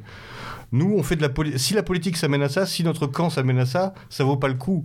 Nous, notre engagement politique, c'est aussi un engagement éthique et moral. C'est respecter les individus, c'est respecter les combattants, c'est respecter les gens qui prennent des risques, etc. Ce que je vois sur les réseaux sociaux est absolument abjecte et euh, j'appelle chacun, enfin je veux dire humblement, de, puisque j'ai cette tribune, à faire un peu un effort d'humilité, de décence par rapport à des drames de ce niveau, à des, à des choses vraiment qui dépassent ce qu'on qu'on pourra vivre de, pire dans, dans, dans, nos existences et d'avoir un peu de recul, encore une fois, un peu de dignité. Dominique Vénère parle souvent dans ses livres de la tenue, et eh ben, il faut avoir de la tenue aussi par rapport à ses opinions et pas choisir un camp comme on choisit une équipe de foot et après la défendre euh, de façon délirante sans avoir aucune mesure et en ayant qu'un but c'est d'insulter, d'humilier euh, l'autre. Donc voilà, c'est le, le, le, petit préalable que je voulais parce que faire parce que vraiment c'est quelque chose qui me touche beaucoup. Non mais d'accord, mais après sans, sans, pour autant faire du, sensationnalisme ou de, de l'émotionnalisme, je sais pas si vraiment ça peut se dire. On peut pas empêcher non plus des gens d'être plus d'avoir plus un soutien plus ou moins appuyé sur un camp ou sur l'autre. Ah mais je suis d'accord. Ou d'avoir des analyses froides de, la situation euh, militaire. Je suis bien d'accord. L'idée c'est en effet c'est pas d'être des bisounours euh, de la géopolitique. On peut avoir des positions très tranchées d'un côté comme de l'autre. Mais il faut pas euh, confondre la radicalité et l'extrémisme. Il ne faut pas confondre non plus le débat avec l'invective. Il ne faut pas confondre des prises de position avec des attitudes qui sont humainement discutables, euh, voire euh, insupportables, qui sont par exemple de se réjouir de la mort de, tel ou tel. Moi, je suis désolé, je, je reste, comme on l'a dit tout à l'heure, assez catholique. Et euh, les gens qui comptent les morts depuis leur divan entre deux séries Netflix, eh ben moi, je suis désolé, ces gens-là, ce ne sont pas des camarades, et je trouve même que ce sont un peu des salopards. Robachov, Maurice, vous voulez ajouter quelque chose ah non, non, il a tout dit. Oui, mais enfin, tout de même, là, on va, va pas clôturer le sujet non, maintenant. Non, non, mais, en fait, non, je, on, est, on, est, on est tous à peu près d'accord avec Xavier. rien, à, rien, à ajouter, euh, rien à ajouter, rien à retrancher. Sur, la situation actuellement euh, en Ukraine, quelle analyse euh, faites-vous de, de, cette situation? Ouh là là, bah alors c'est vaste, hein, parce qu'il y, a plusieurs choses. Bon, on a dit la, la situation militaire, c'est pas forcément le, le plus intéressant. C'est effectivement, est-ce que est-ce que la Russie va atteindre Quels sont les buts de la Russie? Est-ce qu'elle va les atteindre? le... euh, C'est difficile. C'est très clair. difficile. Quand elle dit qu'elle veut dénazifier, neutraliser, je pense qu'elle veut, elle voudrait une, une Ukraine euh, neutralisée à tout point de vue, c'est-à-dire euh, qu'il soit neutre comme la Belgique, qu'il soit démilitarisé, qu'il soit jamais nucléarisé. Bon, voilà. Donc, je ne sais pas si à travers cette guerre elle va y arriver. Il faudrait qu'elle obtienne une reddition, à mon avis. Euh, qu'elle aurait peut-être déjà dû obtenir, mais il va falloir qu'elle obtienne une réduction du gouvernement ukrainien. Et vu la tournure des événements, ça n'a pas l'air de, partir dans ce sens-là. C'est-à-dire, on, voit, on voit, euh, il me semble, sauf à ma part, l'OTAN appuyer de plus en plus militairement et euh, matériellement bah, l'Ukraine. On ne sait pas. J'ai l'impression qu'il y a beaucoup de marge pour l'OTAN. Ils peuvent donner encore beaucoup. Ils donnent peu pour l'instant, ils donnent au compte-goutte. il y a encore une marge énorme de manœuvre, je pense. Les Russes ont probablement aussi une marge de manœuvre énorme. Euh, j'ai l'impression que Zelensky, bon, bah, il verrouille bien le pouvoir de son côté, c'est-à-dire les anti-guerres, à mon avis, n'ont plus voix au chapitre. Et puis donc, euh, ça semble vouloir devenir euh, un espèce de, camp retranché de l'OTAN en Ukraine, et ça semble vouloir durer longtemps. Moi, je dirais que militairement, chaque mois qui passe, l'Ukraine se solidifie puisqu'ils ont eux, ils peuvent faire de la mobilisation générale que les Russes feront peut-être pas. Ils vont voir arriver les, armes en masse, donc ils peuvent probablement reconstituer des armées conséquentes. Et pour les Russes, à mon avis, bon, leur chance d'arriver à leurs objectifs baisse de mois en mois, je pense. Enfin bon, c'est après c'est que d'un point de vue militaire. Euh, prendre Odessa et Kharkov, ça va être très très difficile. Ceci dit, peut-être qu'ils se feront pas déloger, ils vont peut-être annexer tout simplement ces régions-là, les mettre sous leur parapluie nucléaire et on n'en parlera plus. C'est possible, enfin tout est possible. C'est soit ils ferment la mer Noire et puis bah, on n'entend plus parler de l'Ukraine, ça devient une petite, euh, un petit pays enclavé et on n'entend plus parler. Soit il y a encore un grand port militaire de l'OTAN à Odessa et c'est plus du tout la même chose. Mais enfin bon, voilà, c'est euh, l'avenir militaire du truc. Mais je vois pas la Russie se faire euh, déglinguer parce que de toute façon ça reste une puissance nucléaire. L'OTAN encore de la marge de manœuvre, la Russie aussi. On verra, on verra tout simplement. Je pense qu'aucun des deux ne se fera écraser. C'est comme ça que je le vois. Mais voilà. Donc, euh, à mon avis, le plus intéressant, c'est quand même euh, bah, les objectifs politiques. Est-ce que est-ce qu'on bascule de monde ou pas? Est-ce que depuis quelques trois mois, ça semble vraisemblable ou possible en tout cas? Les Russes, à mon avis, ont envoyé un message c'est-à-dire qu'ils ont dit euh, aux Européens envoyez toutes vos envoyez toutes vos sanctions économiques, on n'en a rien à foutre. Les, Européens ont tiré toutes leurs cartes économiques, toutes leurs munitions économiques, tous les, tous les boycotts, tout, ce qu'ils pouvaient faire pour s'en faire mal à la Russie, ils l'ont fait et ça lui a pas tellement fait mal, je pense pas. Donc ils ont tiré toutes leurs toutes leurs munitions économiques. Il leur reste juste à se priver d'énergie, de pétrole et de gaz pour punir les Russes. Je pense pas que ce sera les Russes les plus punis. Donc ils ont tiré toutes leurs munitions. Euh, les Américains ont tiré aussi des munitions, je pense. Bon, euh, ils ont aussi, euh, ils peuvent pas tirer beaucoup plus. Je pense qu'effectivement, ils importent encore de l'uranium, euh, des enrichis des, de, de Russie et tout. Donc je pense qu'au niveau des sanctions économiques, c'est allé au taquet. Et ça n'a pas Tu eu. veux dire que ce monde bipolaire euh, avec l'hégémonie américaine est en train de tomber, en, train de- en tout cas fortement de s'affaiblir? Bah, c'est le message que donnent les Russes en tout cas. Ils disent on peut faire sans vous. Euh, gardez vos réseaux, gardez. euh, on n'a pas besoin de GPS, on n'a pas besoin de Swift, on n'a pas besoin de Mastercard, on n'a pas besoin de Visa, on n'a pas besoin de votre énergie, on n'a pas besoin de votre bouffe. Ils ont pas besoin d'OnlyFans. On- Oui, non, on n'a pas besoin Eh, Vous vous d'OnlyFans. Rendez euh, compte, euh, McDo est parti de, de la Russie, c'est quand même terrible. Comment ils vont faire Ouais, les oui. Russes Merde. Voilà, c'était censé. Depuis le être- temps qu'on attend ça, nous Donc c'était censé être des punitions. Euh, voilà. Donc euh, et puis maintenant vous payez dans la monnaie qu'on vous demande et les mecs effectivement payent dans la monnaie, payent en roubles. Et donc ça fait euh, trois mois que c'est comme ça. Ça fait trois mois que les Russes de- envoient un message disant ok on peut faire un monde qui ne dépend pas de l'Occident et qui n'est pas obligé de lui obéir strictement. Ils ont embarqué, euh, je pense avec eux les Chinois. Bah apparemment ils n'ont pas encore trahi. D'accord? Euh, L'Inde. Bah, elle est plutôt neutre. hein. Elle reçoit les uns, elle reçoit les autres, elle reçoit Lavrov, elle reçoit les Américains. Euh, elle sait dire non aux Américains en tout cas. Elle sait créer des alliances avec euh, les Russes et les Iraniens. Ils sont en train de créer un grand couloir vers la mer, vers l'Inde. Donc ça, ça a l'air de tenir. Je pense que l'Iran, ils sont plus qu'heureux d'avoir, euh, euh, de, de faire partie maintenant de cet autre pôle. L'Inde, peut-être, ils vont jouer euh, la concurrence. Ils vont peut-être jouer la troisième voie. hein. Ils vont peut-être jouer la concurrence. L'Inde, euh, ils- ont vraiment une position privilégiée parce qu'ils font Ils- partie du Quad. Bah oui. Ah Donc, non, euh, je crois qu'ils ont refusé là, le quad. Ah non, non, je crois qu'il est. Euh, je- du quad. Qui fait Ouais, du quad quand, Ouais. quand j'étais allé, il y avait des pouces-pouces partout. Ouais, je ouais. te raconte. Non, non, je crois qu'ils font partie du Quad. Donc, C'est euh, drôle. non, il y c'est a- drôle. Beluga est mort de rire. Dans- y a- sur y a- DD Fansage, il y a C'est lui qui m'a dit de le dire. Y Merci Beluga, merci. Il y a Japon, Inde, euh, Australie, et, euh, États-Unis et. euh, bah, je crois que c'est c'est ces quatre-là. ouais. Et. euh, bon, ça, c'est parce que tout simplement, c'est une alliance de revers contre la Chine. Oui, voilà, ils ont des y a bisbilles toujours, avec il y a la toujours Chine. les hein. conflits frontaliers avec la Voilà. Bah. Chine, mais en même temps, ils entretiennent d'excellentes relations, euh, notamment Modi et Poutine s'entendent très Non, bien. c'est- c'est- Il y a des accords yuan-rouble sur un certain nombre de Ouais, dossiers. c'est- C'est une Et, sorte de non-alignement, ouais, peut-être. c'est un- une forme de ça, non-alignement. ça, c'est tout nouveau. Bah, ça, ce qui était déjà, euh, le non- transactions entre One et rouble. c'est- Alors, c'est ça, ce qui est ça. super intéressant, Ce c'est qui était effectivement. déjà la position d'un Nehru euh, il y a Ouais. quelques décennies. Quoi. Bah, c'est ouais, c'est du gaullisme, Nehru, euh, Voilà. c'est- le, non-alignés, non-alignement. c'est- Bandung. C'est le retour du non-alignement. Alors l'Arabie. Saoudite euh, qui fait la rebelle en, en disant qu'elle va peut-être accepter le yuan comme paiement de son pétrole. Je sais pas, elle attend peut-être des missiles pour euh, foutre sur la gueule du Yémen et que les Américains les, les donnent gratuitement. J'en sais rien. Enfin, ils négocient. L'Amérique du Sud, pareil, euh, il y a des pays qui refusent d'a- d'assister au- à une espèce de grand raout là euh, américain euh, qui se passe quelque part aux États-Unis où sont invités tous les pays d'Amérique du Sud. Bah, il y en a qui veulent pas y aller. Euh, si tout le monde n'est pas invité, si Cuba n'est pas invité, si le Venezuela n'est pas invité. L'Algérie avait re- refusé au début de la guerre d'augmenter sa production de gaz pour compenser, le, pour compenser la fermeture des robinets potentiels de la Russie.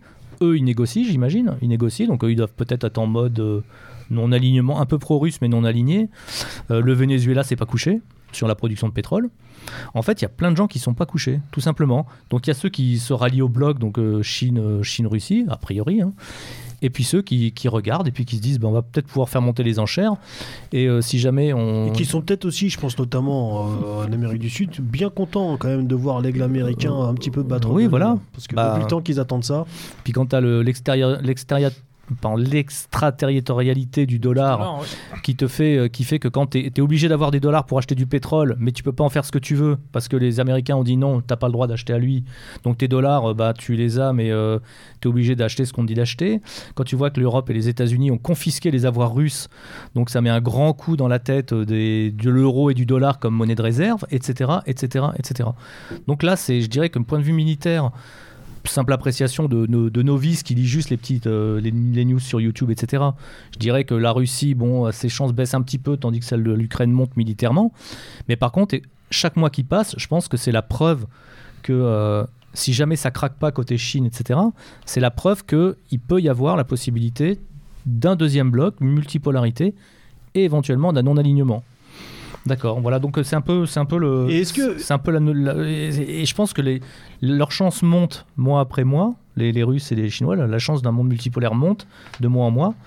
Parce qu'effectivement, c'est une question de confiance des gens dans la possibilité. ou- multipolaire ou bipolaire Bipolaire avec un non-alignement. Le troisième Ouais, bloc, je le vois léger, pas. hein. quoi. Enfin, le, le, le- le multipolaire, la je enfin, c'est ce que je disais, je vois que l'Inde Bi- en fait. bah, bipolaire. Il n'y a que l'Inde qui pourrait se permettre d'avoir euh, une troisième, enfin, Ouais. de présenter une troisième voie, qui a la démographie pour, Mhm. l'économie pour, la puissance pour. Bah, il y a l'Europe, mais on va le- en parler. qui est nucléarisé, donc qui pourrait se permettre de l'être. Bah, bon, enfin, le, ça, c'est quand même l'élément que tu n'as pas donné, mais qui est essentiel. C'est bon, les, les 40 milliards qui ont été débloqués par le Congrès américain de soutien euh, militaire à l'Ukraine. Mhm. Et évidemment, euh, enfin, la phrase incroyable de Biden, euh, un lapsus dont il a le secret. euh, en gros, il disait Je sais que je vais peut-être sacrifier les Européens, mais euh, c'est un risque que je suis prêt à prendre. Oui, oui, oui, c'est ça. C'est trop bon.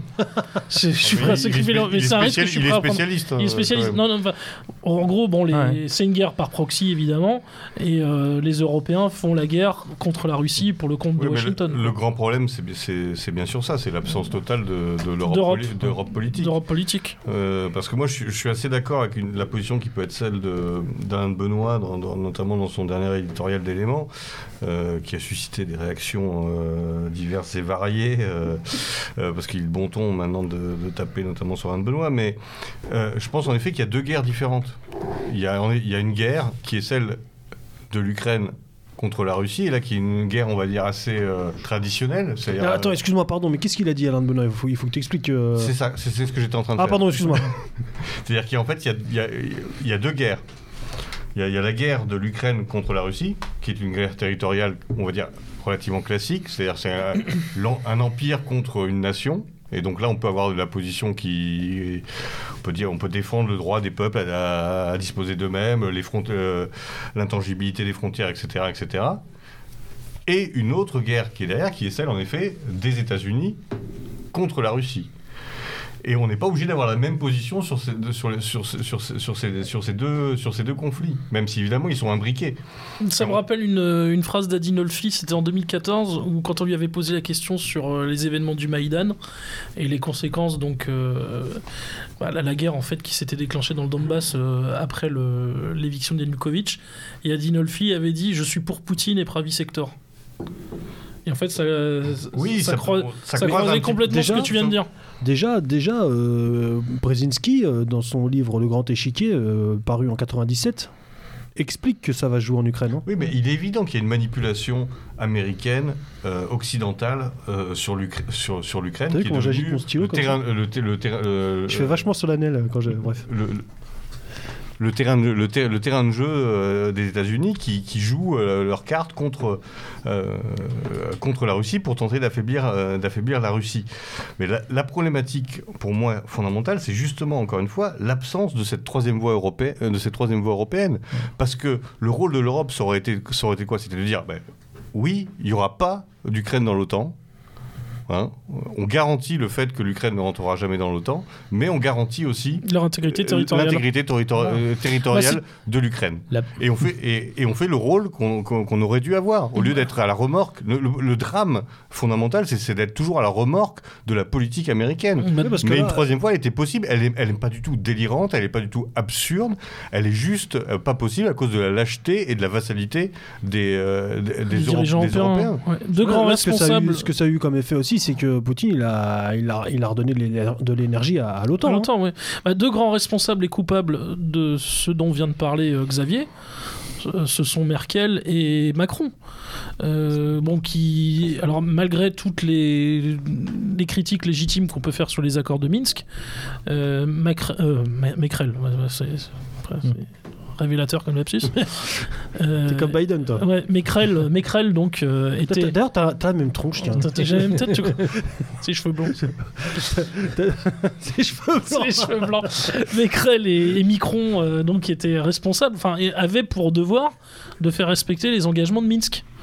Alors, euh, comme je dis, malgré toutes les réserves qu'on puisse faire sur les accords de Minsk, hein, et qui sont, euh, il y a des, réserves tout à fait légitimes. Mais bon, le, le non-respect des accords de Minsk ont aussi contribué à ce à quoi nous assistons depuis 100 jours. Euh, et effectivement, plus largement, en fait, l'absence totale euh, d'Europe politique, d'Europe puissance et tout simplement d'Europe indépendante. Bon, enfin, on enfonce des portes ouvertes là parce que évidemment, malheureusement, ça fait des décennies que c'est comme ça. Mais là, ça se voit encore plus crûment et de façon euh, plus cruelle cette fois-ci, quoi. Parce qu'on se retrouve de nouveau en plein cœur de l'Europe avec une guerre terrible. Oui, mais euh, je pense aussi qu'il faut quand même rappeler que cette absence d'Europe euh, qu'on regrette, c'est pas juste un vœu pieux, c'est quelque chose qu'on doit construire. Mm. Et, et le- face à ça, il faut pas se dire, bah, puisqu'il n'y a pas d'Europe, en fait, je suis obligé de choisir un des deux camps et de devenir un, fa- un fanatique d'un des, deux- camps. Euh, euh, cette, troisième voie, elle n'existera que s'il y a des gens pour l'incarner. Si à chaque fois qu'il y a un conflit euh, entre, entre les, deux, les deux puissances, on choisit d'être le vassal de l'un ou de l'autre, et ben, il- là, il est évident Alors. qu'il ne se passera jamais rien. Donc les gens qui disent oui, mais la troisième voie, finalement, euh, en fait, c'est de la branlette, euh, ça, ça correspond à rien. Bon, déjà, euh, quand on fait des commentaires sur Internet, et c'est de la branlette. donc de toute façon, autant, faire de la branlette intelligente, tant qu'à faire. Mais, mais il faut la construire, cette, troi- cette, cette troisième voie. Et donc, il faut, mon- il faut montrer, il faut expliquer. On n'a que ça à faire. On combat pas, on n'est pas des... On... Qu'expliquer qu'il y a des choses différentes possibles. C'est ça notre rôle. C'est pas de, penser qu'on a un poids sur, sur cette situation sur laquelle on n'a aucun poids. Les seuls qui ont un, mini poids, à la limite, c'est ceux qui font euh, de l'humanitaire, etc., ou là où ils s'impliquent vraiment. Mais je veux dire, pour la majorité de- des gens, la seule chose qu'on peut faire, c'est essayer de, de penser cette, cette situation pour faire en sorte qu'elle ne soit pas répétée à l'infini en fonction des intérêts euh, des États-Unis et de la Russie demain qui voudra faire autre chose euh, dans le monde. Mais C'est pas démissionner que de pas choisir euh, d'être le fanatique d'un des deux camps. C'est justement penser à bâtir euh, cette troisième voie européenne qui est la solution, qui est, qui, qui est l'espérance euh, d'un monde, en effet, pour le coup, véritablement mul- multipolaire. Alors moi, j'ai une, une question, c'est est-ce qu'on peut avoir une troisième voie sans avoir d'abord une deuxième voie qui serait un truc réellement puissant, équilibré et indépendant du bloc occidental Et la question subsidiaire, c'est est-ce qu'on peut se permettre d'être radicalement contre la Russie et souhaiter qu'elle se fasse euh, euh, mettre à mal et qu'elle elle, elle échoue totalement dans son plan d'émancipation?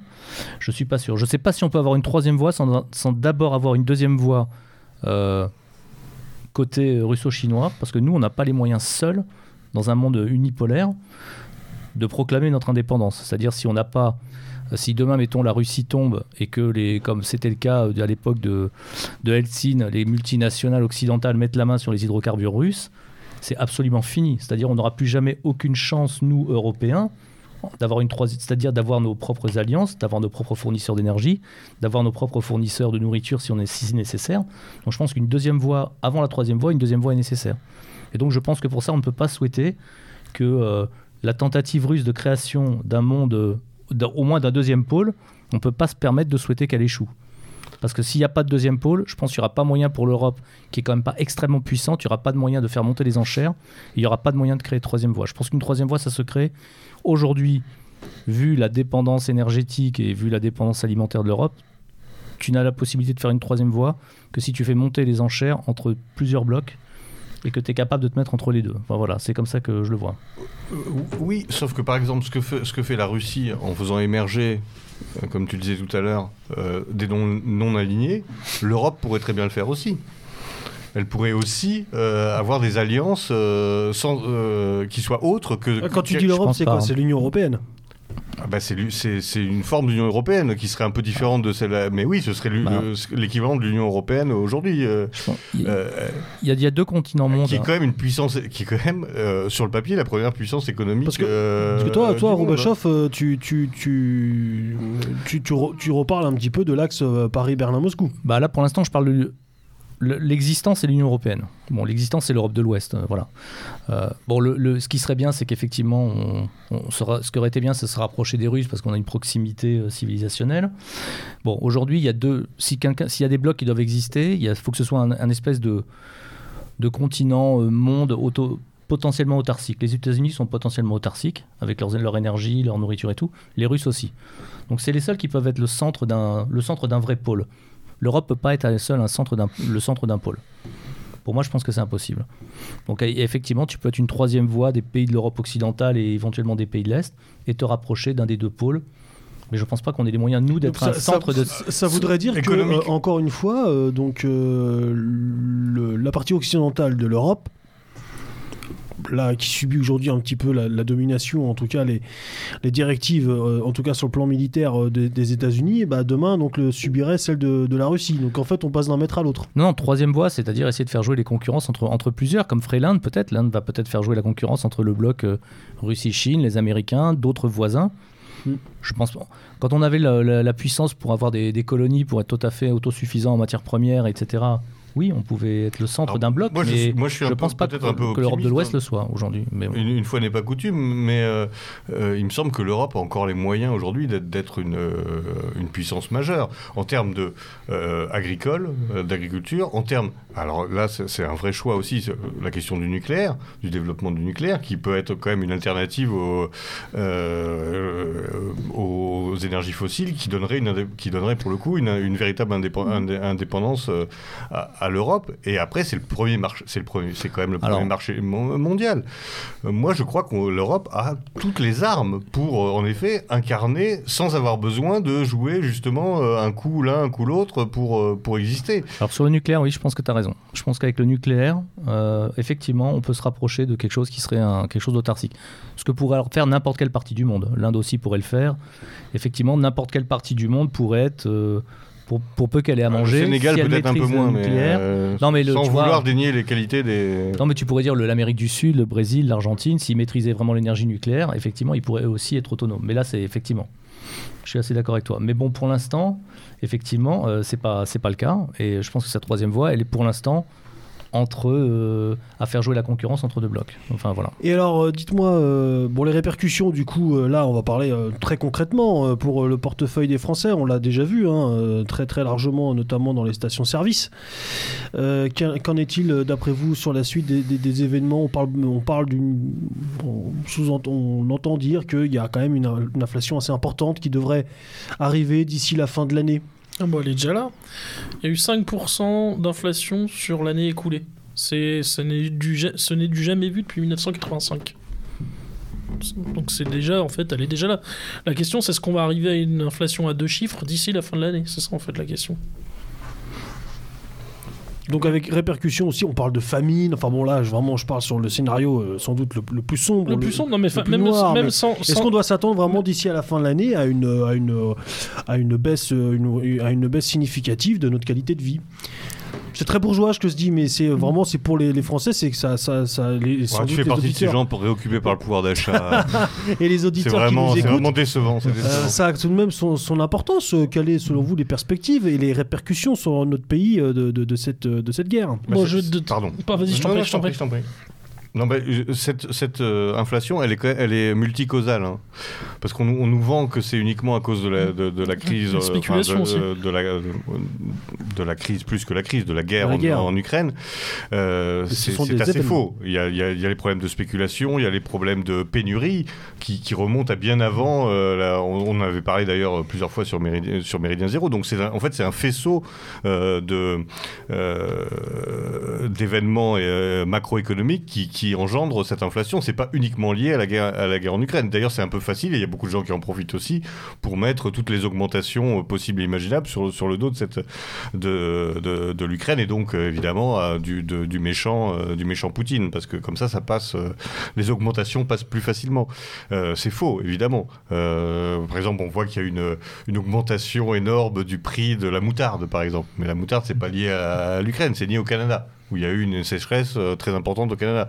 Donc on est un peu en train aussi de nous enfumer pour encore une fois nous vendre des choses et qu'il y ait des gens qui, qui se qui s'enrichissent et la spéculation. Et encore une fois, c'est ce système mondialiste euh, et, la, et, sa fragi- et son extrême fragilité euh, de cette inter- in- interdépendance perpétuelle des, des zones géographiques qui est révélée euh, par cette crise. Donc ça devrait être, encore une fois, plutôt quelque chose qui encourage le, un retour à, la souveraineté, à l'autonomie, et, et- et etc. Donc ça, ça peut être, comme le Covid aurait dû l'être, euh, aurait dû l'être aussi, des, euh, des crises qui amènent une, à une, remise en cause. On a espéré ça du Covid, hein, que ça allait remettre en cause la mondialisation, quand on s'est aperçu qu'on n'avait même plus d'aspirine parce que toute l'aspirine était faite en Chine.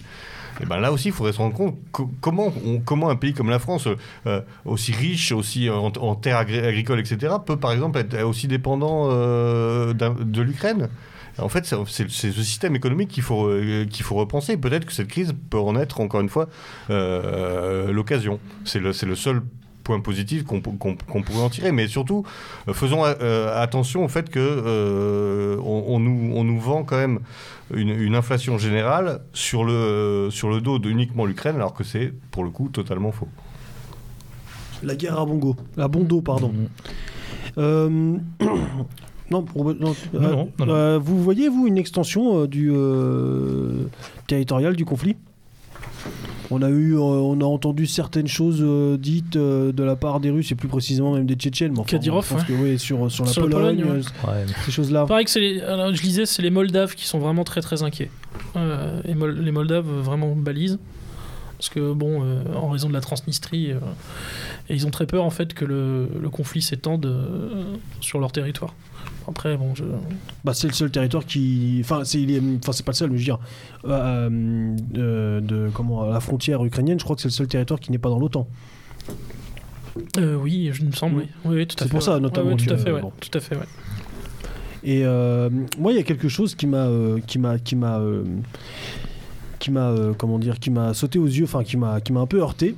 Euh, lors de, de cette annonce de, de la guerre et lorsqu'on a vu cette guerre commencer au bout de quelques semaines, moi j'ai entendu pas mal de monde me dire bon, euh, je crois même qu'autour de cette table, euh, un mois avant, personne n'aurait euh, parié sur cette guerre, pas grand monde ne l'a vu venir, si ce n'est même personne. Ah, si, Et- ah, si, alors il faut reconnaître, d'ailleurs c'est pour ça que personne n'y croyait, la CIA. Ouais. Le département d'État l'annonçait depuis des mois, mais on, on s'est dit, bon, bah, comme d'habitude, ils mentent comme des arracheurs dedans, une fois de plus. Où personne même ne prêtait attention à ce qu'il disait là. Pour une fois, il disait la vérité.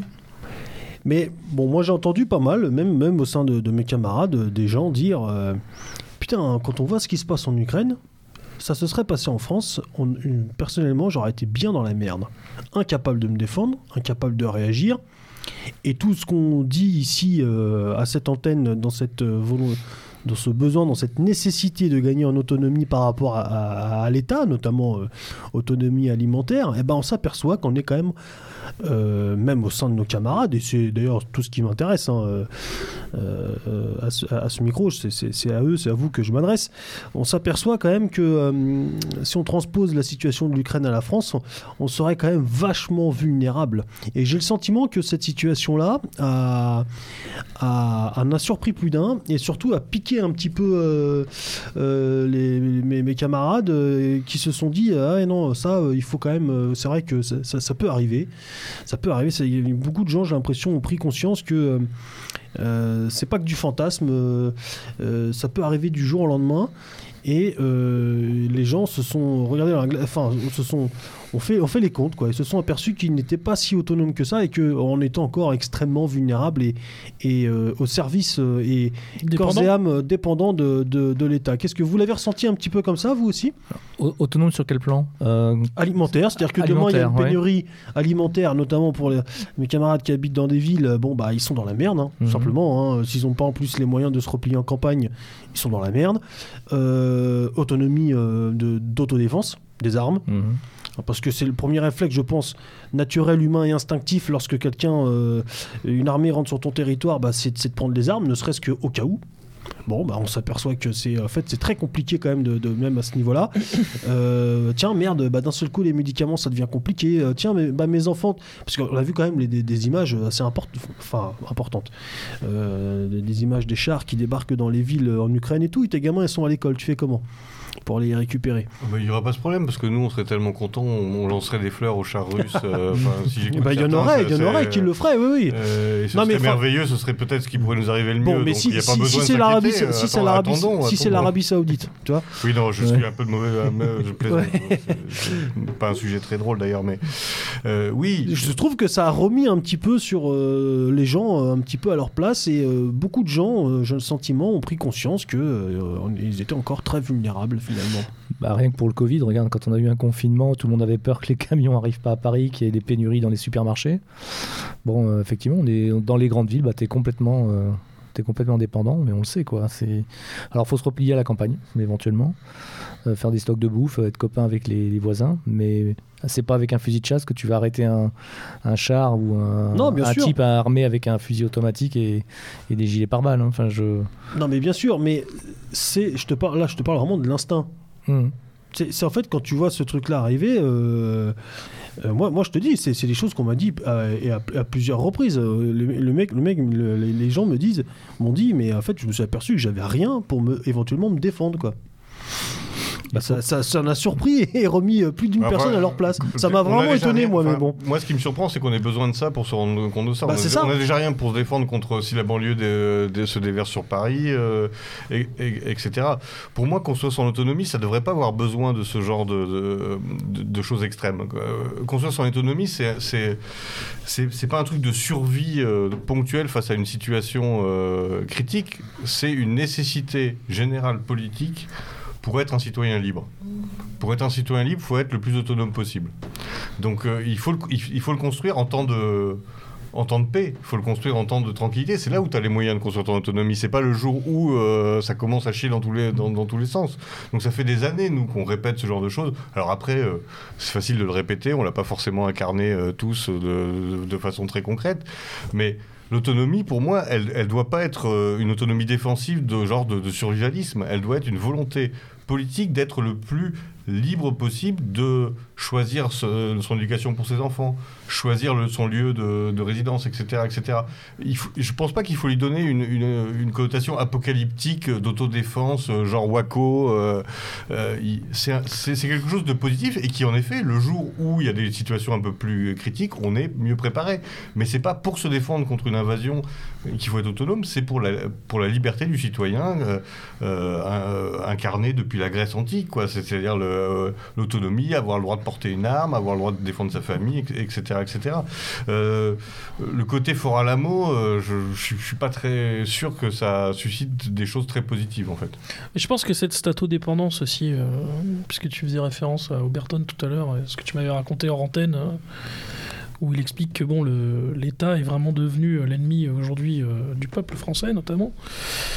Cette statodépendance, ça, ça s'explique aussi pour des raisons culturelles en France. L'État a fait la nation, les Français ont accepté de déléguer une partie de leurs prérogatives, de leur autonomie et des leur, même de leurs attributions de citoyens à l'État. Ça, ça faisait partie du contrat social. On cède une partie de, euh, pas de nos libertés, mais en tout cas de, presque d'une certaine façon d'ailleurs, on pourrait presque le voir comme ça. En tout cas, les libéraux euh, sérieux, ceux qui sont respectables, euh, le diraient comme ça, les libertariens notamment. Euh, mais en fait, ça faisait partie du contrat social français. On acceptait de déléguer une partie de nos prérogatives à l'État. Sauf que depuis quelques décennies, on se retrouve face à un État qui est devenu notre ennemi juré. Notamment, il se mêle de tout, et surtout de ce dont il ne doit pas se mêler. Il nous oblige à tout. Il donne simplement des autorisations, et il... Enfin, c'est la fameuse phrase de Maître Gentillet qu'il répète souvent euh, en ce moment. Nous sommes passés d'une société de liberté à une société d'autorisation. Et on a par contre un État qui ne remplit plus du tout ses prérogatives essentielles, que même d'ailleurs les libéraux reconnaissent, notamment les minarchistes, c'est-à-dire remplir ses fonctions régaliennes, la protection des biens et des personnes. C'est-à-dire qu'on a un État qui se mêle de ce dont il ne doit pas se mêler et qui est incapable ou qui refuse de, alors ça c'est on choisit, peut-être les deux d'ailleurs, euh, de remplir les missions qui sont logiquement les siennes, en toutes circonstances. Et donc en fait c'est une révolution à faire dans nos têtes, et ça c'est lié au fait que nous sommes français, où on a mis une, enfin où les Français ont mis une place spéciale pour l'État dans le cadre politique, puisque l'État a fait la nation en France. Et ça, ça remonte pas simplement à 1789, hein. c'est au moins depuis les Capétiens. Donc, euh, Après, après, moi, j'aimerais aussi euh, euh, vous soumettre le fait que euh, on a vu l'invasion russe en Ukraine, les chars passaient la frontière, on a vu la, ré- la réaction des Ukrainiens qui, euh, dans leur grande tradition euh, des Slaves, euh, sont restés non pas stoïques, mais très calmes. Et notamment dans, les supermarchés, devant les, devant les magasins, il y avait très très très peu de scènes de pillage, voire pratiquement pas du tout, ou même lorsqu'on envoyait un le faire, il se faisait réprimander sur la place de la ville. Bon, une situation comme celle-ci en France, ça se passerait totalement différemment. C'est-à-dire que, supposons que euh, euh, Poutine demain veuille euh, envahir la France, en fait, il, est- ça, ça- moi je pense, hein, ça sert à rien d'envoyer les chars. Il balance juste une bombe à un endroit. Mais après, euh, on, on s'étripe entre nous, en fait. hein. Je veux dire, je, je pense que le, le- le- le premier et le plus grand danger, il serait, il, serait- il serait, interne, si vous voulez, il serait entre en français de papier, à savoir que toutes les communautés en profiteraient pour régler leur compte. Ce seraient des scènes de pillage et d'émeutes absolument partout. Ce serait, ça deviendrait presque une guerre civile. C'est-à-dire que le mec, il a juste envoyé un truc et puis du haut de la colline, tu sais, il regarde. et, nous, on, nous, on s'étripe entre nous. Et donc, je pense que dans ce cas de figure-là, dans cette configuration-là, euh, même dans cette configuration-là, euh, euh, je, je vous pose la question et, et j'invite les auditeurs à se poser la question seriez-vous seriez-vous prêt à, à faire face? Alors, je pense quand même qu'on est. Il y a ce scénario qui est possible. hein, tous les scénarios sont possibles et quand même peu probable parce qu'il faut quand même rappeler il y aura d'autres problèmes qui peuvent être aussi graves. hein, c'est pas, je veux pas me montrer euh, excessivement rassurant, mais la France est une puissance nucléaire. Donc, euh, c'est quand même une garantie assez large de, de, euh, le- euh, le- du territoire national. Il peut, il peut y avoir du terrorisme. il peut y Ça avoir- n'empêche pas les troubles civils extrêmement graves. Oui, Regarde les mais- émeutes de 2005. mais ça, ça empêche une intervention euh, classique de Trop type, direct, trop direct. trop direct Ouais. d'une puissance étrangère. Clairement. Donc il n'y aura pas d'invasion euh, C'était- Ah, belliqueuse de chars c'est sur, très la- sur- sur les probable, oui. frontières. C'est pas dit, c'est pas dit. Tu peux avoir une invasion d'une force de maintien de la paix otanesque en cas de troubles civils en France très grave. Oui, mais qui se fera avec la Avec la demande de l'État avec français. l'assentiment Oui, de oui, l'État avec- français. À la demande de l'État français. D'accord, oui, mais c'est un peu différent quand même comme Mm. scénario. C'est pas euh, puisque finalement ce sera euh, fait dans une forme de légalité euh, officielle. en Sans aucune légitimité, mais dans un cadre légal, ouais. Après, euh, est-ce que les gens sont prêts? Non, je pense que, que les gens ne sont pas prêts. On est, on est prêt à rien, on n'est pas prêt. à- on n'est même pas prêt à la violence du Stade de France. euh, euh, mais c'est normal parce qu'on est des gens civilisés, on est des gens qui travaillent, on a des gens qui ont été éduqués. donc on n'est pas, euh, on n'est pas fait pour avoir des, des hordes qui nous tombent dessus, etc. Donc en termes d'autodéfense, etc. On est, on est hélas euh, pas prêt. Donc encore moins, euh, euh, je, je pense, d'un point de vue d'une d'une guerre plus ouverte euh, Il y a que la guerre de basse intensité que nous mène l'immigration depuis des années. Il n'y a aucun moyen de se défendre contre une armée moderne, à mon avis, quand tu es avec un fusil de chasse et, Non, mais évidemment, et un, évidemment. voilà, et voilà, et un, si- C'est un gilet c'est pare-balles. absolument pas mon propos. tu peux, tu peux, tu peux tenir éventuellement ton quartier avec une milice et voilà quoi. Je pense que, mais ça par contre, ça, ça peut être tenir un village ou un quartier avec euh, un, un- des gars qui ont des fusils de chasse. Ça, bon, ça peut, ça peut se faire ça. Effectivement, de toute façon, ce que tu disais, à fait raison, euh, Bidou. C'est euh, le. Continue, vas-y. C'est le pour détruire des structures étatiques. euh, effectivement, il suffit de euh, d'organiser en fait le chaos et les troubles civils entre euh, les différents groupes ou catégories qui composent euh, un État. Alors, ça peut être sur des fractures euh, euh, ethniques, euh, culturelles, confessionnelles. Par exemple, les Américains, bon, euh, en 2003, ont envahi l'Irak. Ils ont détruit une partie des infrastructures, etc. Mais après, euh, pour détruire les structures étatiques et finalement semer le chaos, euh, une des premières choses qu'ils ont fait, c'est Bremer, qui était le proconsul américain en Irak, il a dissous les forces de sécurité irakiennes, police et armée. Ce qui fait qu'une partie des sunnites et des membres du Bass ont fini, alors contre, contre toute logique euh, en apparence, ont fini par rejoindre Daesh après. Les, premiers, les, membres les plus hauts gradés de Daesh sont des anciens du Bass. hein. Ça, paraît incroyable, mais c'est le cas. Et ils, ont- ils ont organisé finalement euh, la destruction de l'Irak en, euh, en mettant de l'essence sur l'incendie entre chiites et sunnites euh, et notamment les sunnites qui ont rejoint euh, à, l'époque ça s'appelait État islamique en Irak et au Levant en s'en prenant aux chrétiens ou aux yazidis par exemple. Et ils ont détruit l'Irak finalement. Il y a eu d'abord une invasion militaire et puis après on a joué en fait sur les fractures identitaires pour pour détruire le pays. Et effectivement ce que tu dis moi je pense que en France il suffirait de placer deux trois bombes à des endroits bien spécifiques et ça suffirait. Ne donnons pas de mauvaises idées à qui que Non, ce soit. de toute façon, ne nous l'aurons pas. Certains y ont déjà pensé. Hein. Pas se- Euh, hein. Souhaitez-vous rajouter une dernière chose sur ce sujet, messieurs? Autrement, on passe. euh, Moi, j'aurais juste une toute petite Ouais, chose à Xavier. dire qui, qui rejoignait un peu mon, mon incise de tout à l'heure. Ce qui est un peu dommage, c'est que justement, euh, nous devrions représenter notre milieu une, une communauté soudée, euh, capable de s'entraider en cas de situation euh, critique de ce genre. Or, le spectacle que nous donnons, c'est l'inverse. Euh, je pense que euh, si on est envahi demain par les Russes, il y aura des gens qui vont dire ah ben un tel lui, euh, il a quand même euh, été soutien d'Azov. hein. Et on est tellement fragilisé que qu'on n'arrive même pas à être cette petite communauté alternative que nous devrions être. Et je pense que c'est vraiment ça qui, euh, ce à quoi il faut penser. Euh, au-delà des grandes théories géopolitiques, des grands enjeux sur lesquels, encore une fois, on, ne peut pas grand-chose, euh, est-ce qu'on va pouvoir compter sur nos camarades demain en cas de situation difficile, sur lesquels on va pouvoir compter? Est-ce qu'on va pouvoir faire abstraction de ces, différences? Et c'est pas en s'insultant de façon très grave qu'on va créer cette communauté alternative, et, qui est pour moi la première chose à construire politiquement aujourd'hui, puisque avec les moyens que nous avons. Tout à fait, mais tu fais bien le dire, c'est un petit peu là que je voulais en venir en- quand j'ai dit euh, ce que j'ai dit euh, tout à l'heure, c'est-à-dire que cette situation-là, qui n'est pas seulement une situation militaire, mais inflationniste, économique ou autre, nous invite, me semble-t-il, toujours plus et plus que jamais, à, créer et, consolider, s'ils ne sont pas déjà créés, ces, euh, réseaux d'entraide, de solidarité et de, communauté pour parce que l'État est défaillant, et ben, il faut bien sortir les doigts du fion et garder la tête hors de l'eau, si je puis dire.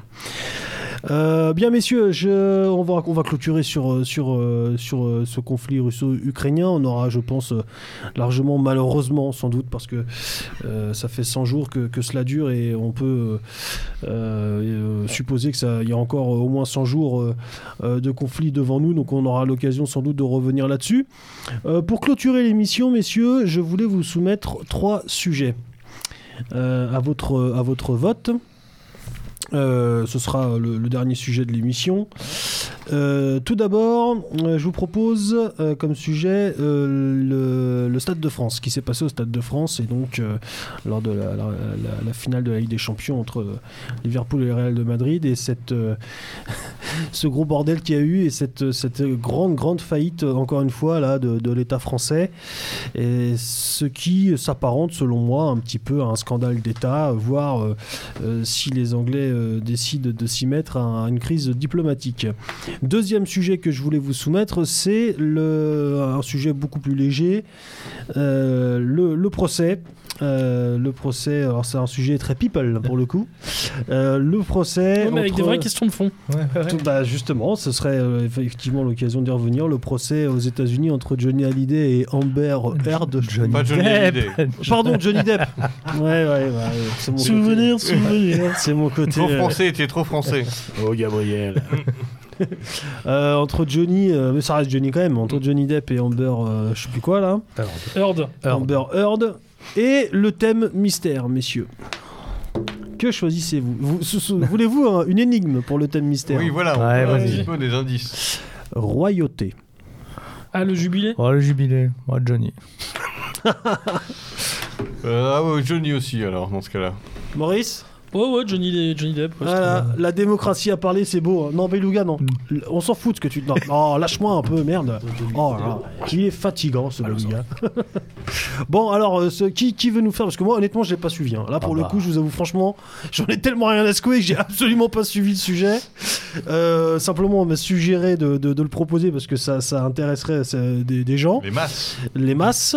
Et surtout, surtout euh, pardon, Beluga qui était, euh, me disait-il, euh, tous les soirs devant BFM pour suivre euh, ce, ce- ce procès. Qui, qui- il, a, il a enregistré même, il a sur sa cassette, il, re- il regarde ça le soir avec, avec sa femme et tout. Enfin bref, il en perd pas une miette. Je vais me faire frapper moi d'ici la fin de l'émission.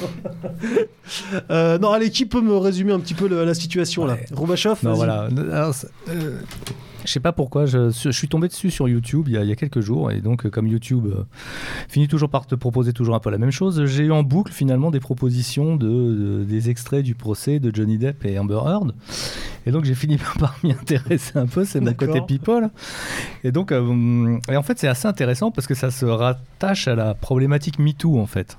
Voilà, c'est en fait à l'époque, euh, c'était il y a 6 ans, je crois. C'est euh, voilà, Johnny Depp, Amber Heard, le, le- le couple Super People. Et elle, elle a obtenu le divorce en, l'accusant d'avoir euh, fait des violences. voilà, dans, la, dans la vague MeToo, elle l'a accusé de l'avoir battu, etc., etc. Et donc, effectivement, il a été condamné. Euh, le, le divorce s'est passé à son détriment. Il a été condamné à payer quand même assez cher, quand même, hein, tu vois, genre quelques millions de dollars. Et depuis six ans, le gars, il se bat pour euh, faire éclater sa vérité. Et donc, il y a eu un procès, là, hyper médiatisé entre euh, Johnny Depp et Amber Heard euh, pour savoir est-ce que effectivement elle l'avait vraiment battu, il l'avait vraiment battu ou est-ce que c'était elle qui était une femme abusive et c'est et c'est devenu un espèce à mon avis de phénomène de société aux États-Unis Parce qu'effectivement, euh, le procès a duré quoi? Une bonne quinzaine de jours. Il y a eu des tas de témoins qui sont passés. Ça a fait des, des images euh, assez marrantes, des témoignages assez marrants. C'était assez, assez sympa comme procès. Et en fait, il a gagné. Il l'a vraiment. Il lui a mis un. Il, a, il a gagné par chaos. Et ce qui était assez, euh, ce qui était assez amusant, c'était qu'en fait, il y avait euh, dans cette espèce de procès, il y avait, il y avait une espèce de, il y avait l'avocate de Johnny Depp qui était là et qui est aussi devenue une star. Donc c'était un procès, c'était plein de stars. Il y avait Johnny Depp, il y avait Amber Heard, il y avait la- l'avocate de Johnny Depp qui était effectivement. C'est-à-dire que là, mais c'était pas c'était filmé tous les jours. tous les jours filmé direct et il y avait des gens sur YouTube qui, qui, qui, qui faisaient des, des lives qui commentaient en direct le procès au fur et à mesure qu'il avançait. Je pense que depuis le procès O.J. Simpson, euh, il n'y a pas eu un procès qui a été plus suivi aux États-Unis. Et c'était dans, oui, c'était dans un petit patelin aux États-Unis et dehors il y avait les gens qui, qui criaient, il y avait les fans qui étaient là, qui criaient Johnny on t'aime, qui criaient Amber ouh, qui l'a sifflé, etc. Ah, que les gens aiment même beaucoup. Voilà. et en fait, c'était pas mal parce que c'est, ça a fait un peu, finalement, ça s'est transformé en procès de MeToo et d'une espèce de féminisme euh, hystérique euh, MeToo. C'est-à-dire, en fait, Amber Heard finalement a fini par incarner. Oui, c'était le la- procès des aussi. Oui, oui, il a fait. Alors, MeToo, qui est effectivement qui était un truc bien au départ, c'est-à-dire enfin, enfin que les femmes parlent de ce qu'elles subissent au boulot, des pressions qu'elles ont de la part des types pour avoir du boulot, des contrats, etc. Ah, pour moi, c'était vicié dès le Ça départ. s'est transformé, ça s'est transformé, bah, sûrement Tu as rapidement. des choses à En... nous dire hein. Non, en- non, mais, non, mais, Non, mais- je, je parle je- sérieusement. Oui. Ce type, enfin, ce, ce- ce truc est une saloperie dès le départ. Bah, enfin, ouais, mais tu dis ça parce que t'as été condamné, Maurice. Voilà, j'ai été condamné. Donc- Non, mais ce qui est incroyable. Alors, en fait, tout est Donc- parti en fait de l'affaire Weinstein. oui, ça, c'est la parti de l'affaire Weinstein. Donc MeToo, elle Et est- donc, t'as tout un tas de, de, de, de sangsues, euh, enfin de, de harpies qui sont venus se, Ouais. se greffer là-dessus euh, dans l'espérance de faire un billet. Et d'ailleurs, même pour parler des, des victimes de Weinstein, pourtant, Dieu sait ce que je pense de Weinstein, hein, vous imaginez, Non, explique-nous. pour tout un tas de raisons. Euh, certaines des victimes qui revenaient se faire violer, quoi. Enfin, c'est vrai que Ouais. ça, c'est quand même, il faut le faire. hein. Hmm. À commencer par le- l'autre Ital, Asia Argento. Ouais. Enfin, c'est incroyable. Enfin, ce, Mais- ce- ce truc était pourri et vérolé dès le départ, quoi. Enfin, Bah, Bah, ce qui était sympa, c'est justement là, on est passé dans le procès MeToo, donc il y avait la star, euh, et donc il y avait la, la- la féministe version MeToo, c'est-à-dire euh, la, la folle euh, narcissique euh, qui maltraitait le gars, en fait, c'était lui qui se faisait battre et qui se faisait mettre quoi. plus bactère, et qui en fait, est- est- sur la foi de sa parole à elle, le gars a été condamné, et à côté, il y avait la petite avocate sympathique qui défendait Johnny Depp, et en fait, ça s'est transformé. Euh, le féminisme euh, Oni version MeToo dégueulasse qui défend les femmes affabulatrices, violentes et tout, et qui fait pour qui l'image de la femme forte, c'est en fait c'est l'emmerdeuse, la, la biatch, euh, la fille qui tu vois qui, qui, qui coupe les qui coupe les, les coups du mec.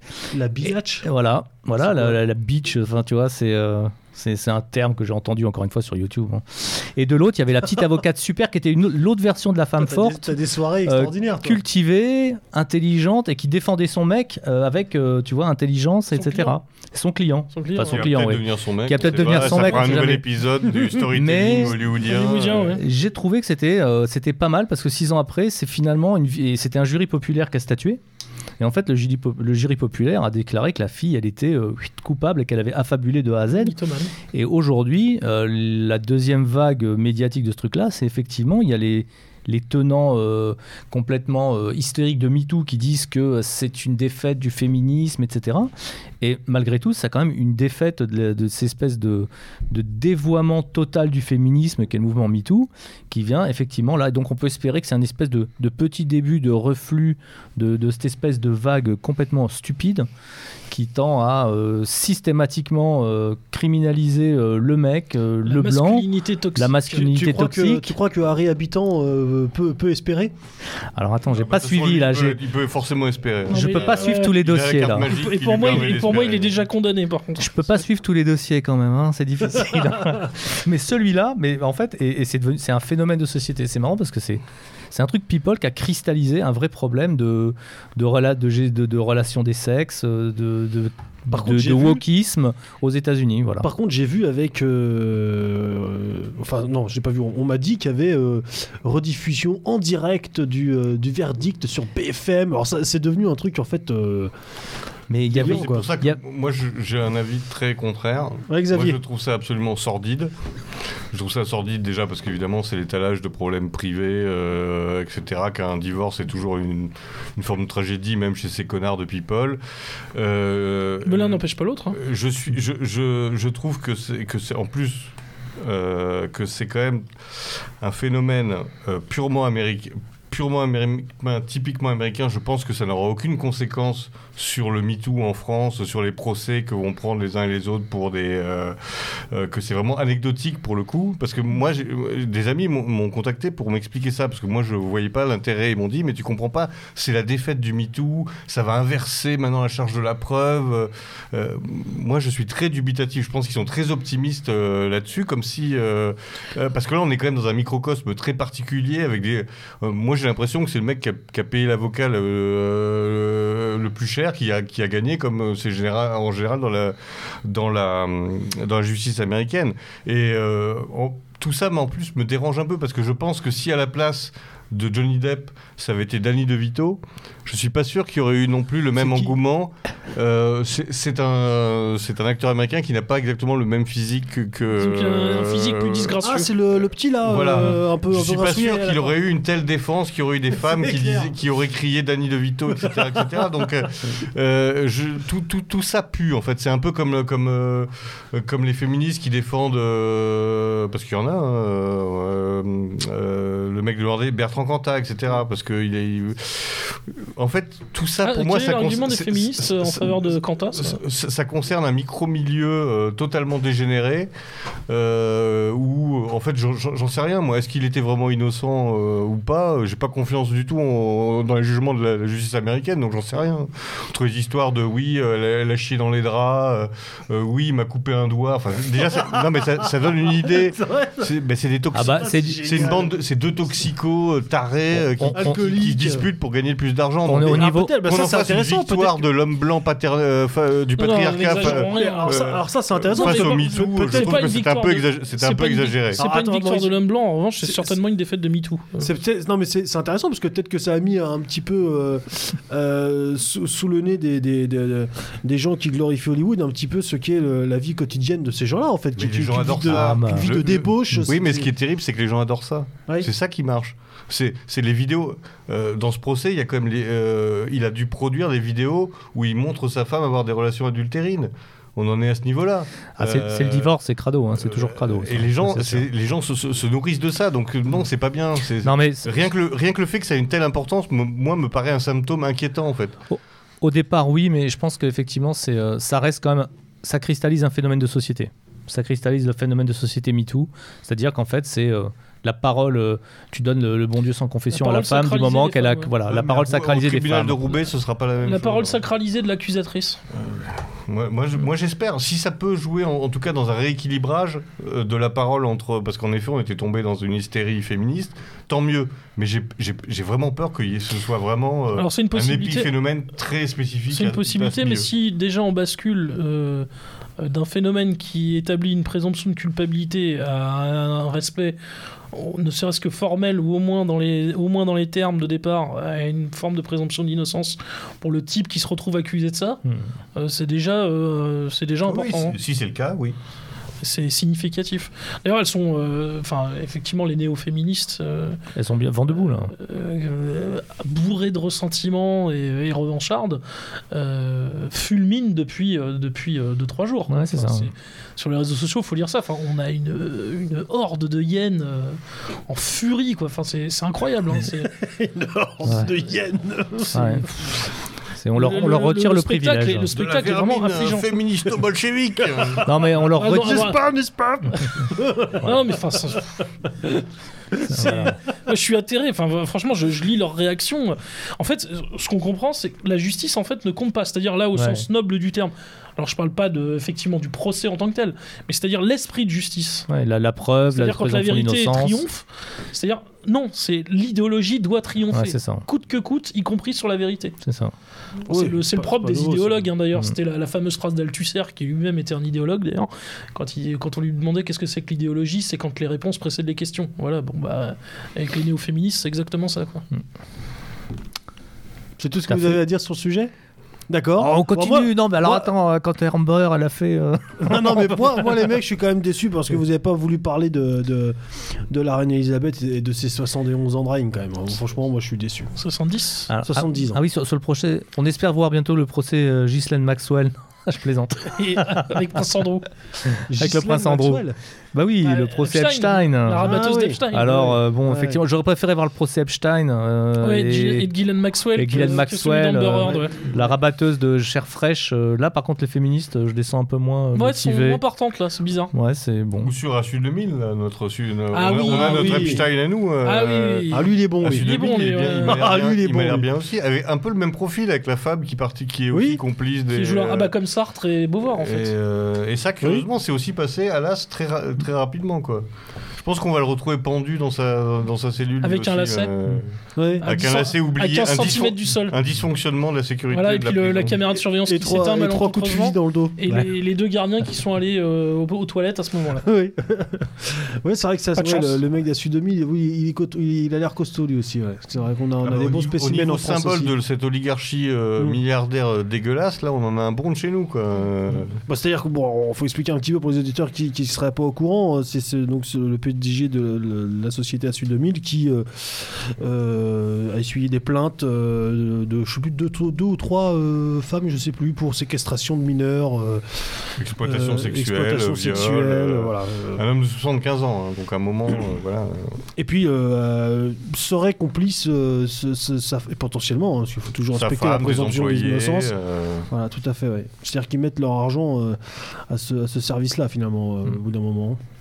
Bah, c'est un peu le pro... ça pose une vraie question qui, qui pourrait être d'ailleurs un sujet d'émission sur euh, à quoi mène l'ultra euh, l'ultra richesse Mm. parce qu'il y a quand même un- c'est plus que des cas particuliers hein. il y a un phénomène de fond dans cette oligarchie de recherche du vice et du euh, De la transgression. euh, de la transgression quand on est blasé à force de, de- de milliards de millions qui font qu'on pense que on est déjà au-dessus des lois et que on, on- tout n'est euh, plus rien n'a de, n'a de goût et que donc euh, on va toujours plus loin dans l'ordure Hein, c'est Bah, c'est un vrai la- thème philosophique presque Ouais, la transgression ultime pour, ce- pour une partie de ces, ces membres de la plutocratie ou de ces classes dirigeantes, c'est euh, évidemment le euh, souiller, parce que c'est le terme qui convient, souiller le l'être innocent, euh, le plus innocent, l'enfant, quoi. Enfin, voilà. Bah, c'est dommage, on aurait, et le, on et le meurtre. Et le meurtre, on aurait, s'il était vivant, on aurait invité Pierre Berger pour euh, Pierre Berger pour qu'il vienne nous expliquer les trois trucs. expliquer tout ça, ouais. Malheureusement, enfin, Mm. c'est vraiment dommage. Il est plus là, ça, c'est vraiment dommage. Regret. sinon, eh, Quel alors, le stade de France non plus, ça, ça vous a pas inspiré, rien à Oh, foutre. bah si. Ah si, si. ah, bon, on Il n'y a pas deux mots à dire là-dessus quand Ah même. bah bien sûr. Donc le- cette Bah, le Real, gagne, fiasco. toujours, le Real gagne toujours à la fin, quoi. le Real gagne toujours à la fin. C'est faut fort visiter la phrase de Lineker, quoi. On, a vu euh, les de, de sauvages anglais euh, débarquer au Stade de France pour, Ouais, euh, ouais. pour agresser. anglais. Pour Ouais. agresser les habitants de Saint-Denis, c'est quand même terrible Les ce qui s'est passé. Les riverains. riverains de Les Les Saint-Denis, riverains, les riverains. ouais. qui gentiment euh, ça a été sorti de la cité pour se balader quoi. C'est quand même terrible ce qui s'est passé, non Bah, Font chier, les Anglais. Évidemment, euh, ils sont, ces gens-là sont des barbares. Mm. Hein, et ils mettent des coups de nez dans les genoux Ouais. euh, de nos maghrébins. enfin, je- Bon, après que les Anglais soient des barbares euh, on peut Oui, le mais défendre malgré tout quand Oui, mais même c'est nos bar- ce sont Barbares. nos barbares. C'est les nôtres. C'est les nôtres. C'est nos barbares européens. Donc on n'y touche pas. Non, mais c'est un, c'est un beau fiasco, je trouve. C'est un beau fiasco. Non, mais en fait, ce qui est parfait, c'est que c'est je pense que c'est la... là en fait il était impossible de mettre à un moment la poussière sous le tapis c'est comme les viols de Cologne le jour de l'an Ouais, ouais. C'est-à-dire qu'on, le- une partie des classes dirigeantes européennes veulent absolument tout faire pour cacher, le- aux yeux du monde, en fait, l'ampleur de la catastrophe euh, de la submersion migratoire extra-européenne sur notre continent. Et puis par moments, comme ça, il y a des événements, alors euh, qui sont terribles à chaque fois. hein. Ouais. Finalement, celui-là est quasiment un des moins graves. Il y avait eu les viols de. Cologne, évidemment le Bataclan, euh, Manchester en Angleterre. Rotherham, ouais. Voilà. euh, Et pourtant, quand tu vois la les, presse- Les viols, les viols des gangs ethniques. euh, Ah, en Angleterre, c'est en Rotherham. Rotherham. Et Ouais. pourtant, quand tu vois la presse, là, la presse étrangère, euh, tout le monde s'offusque. Mais comment est-ce que c'est possible en, en France? Nous, chez nous, ça se passerait. C'est ce que disaient notamment les Allemands. Ils ont Mm. oublié effectivement ce qui s'est passé en Cologne. Ouais. Euh, à Cologne, pardon. Cologne. En Angleterre également, ils ce qui s'est passé avec le- les gangs de Birmingham. Ouais. Enfin, c'est bon. Ouais, bah, c'est euh, une bonne occasion assez légitime de taper aussi sur les donneurs de leçons que nous sommes. euh, parce Bien que sûr. On avait quand Ouais. même expliqué, euh, venez chez nous. euh, euh, vous allez voir, ça va bien se passer. euh, la démocratie contre euh, voilà le- le- la, la Russie euh, Ouais. autocratique. Mais ce qui est euh, fascinant, c'est on va vous montrer ce que c'est un vrai pays, euh, Ce qui est un vrai fascinant, pays c'est que- démocrate. Le Euh, football au pays de la liberté. Ce qui, ce qui est fascinant, c'est que Macron, donc le, le conflit a débuté le 24 février, et je crois que dans les 48 à 72 heures, donc après le déclenchement du conflit, de la guerre, une des premières choses qu'il a faites, enfin qu'il ait fait, c'est d'appeler l'UEFA pour leur dire euh, délocalise la finale de Saint-Pétersbourg vers Paris, quoi, enfin vers le Stade de France à Saint-Denis. Mm. Et apparemment, il les a harcelés pendant 3-4 jours. Alors qu'on était au tout début du conflit, quoi. Pour dire, fais venir la, vina- la finale de Champions League chez nous. Avec euh, Ouais. les brillants résultats qu'on Ce qui est connaît. fascinant aussi, c'est la capacité des gens à, à refuser les responsabilités, à mentir, etc. En fait, c'est la faute de, c'est jamais la faute de personne, c'est toujours la faute à pas de chance.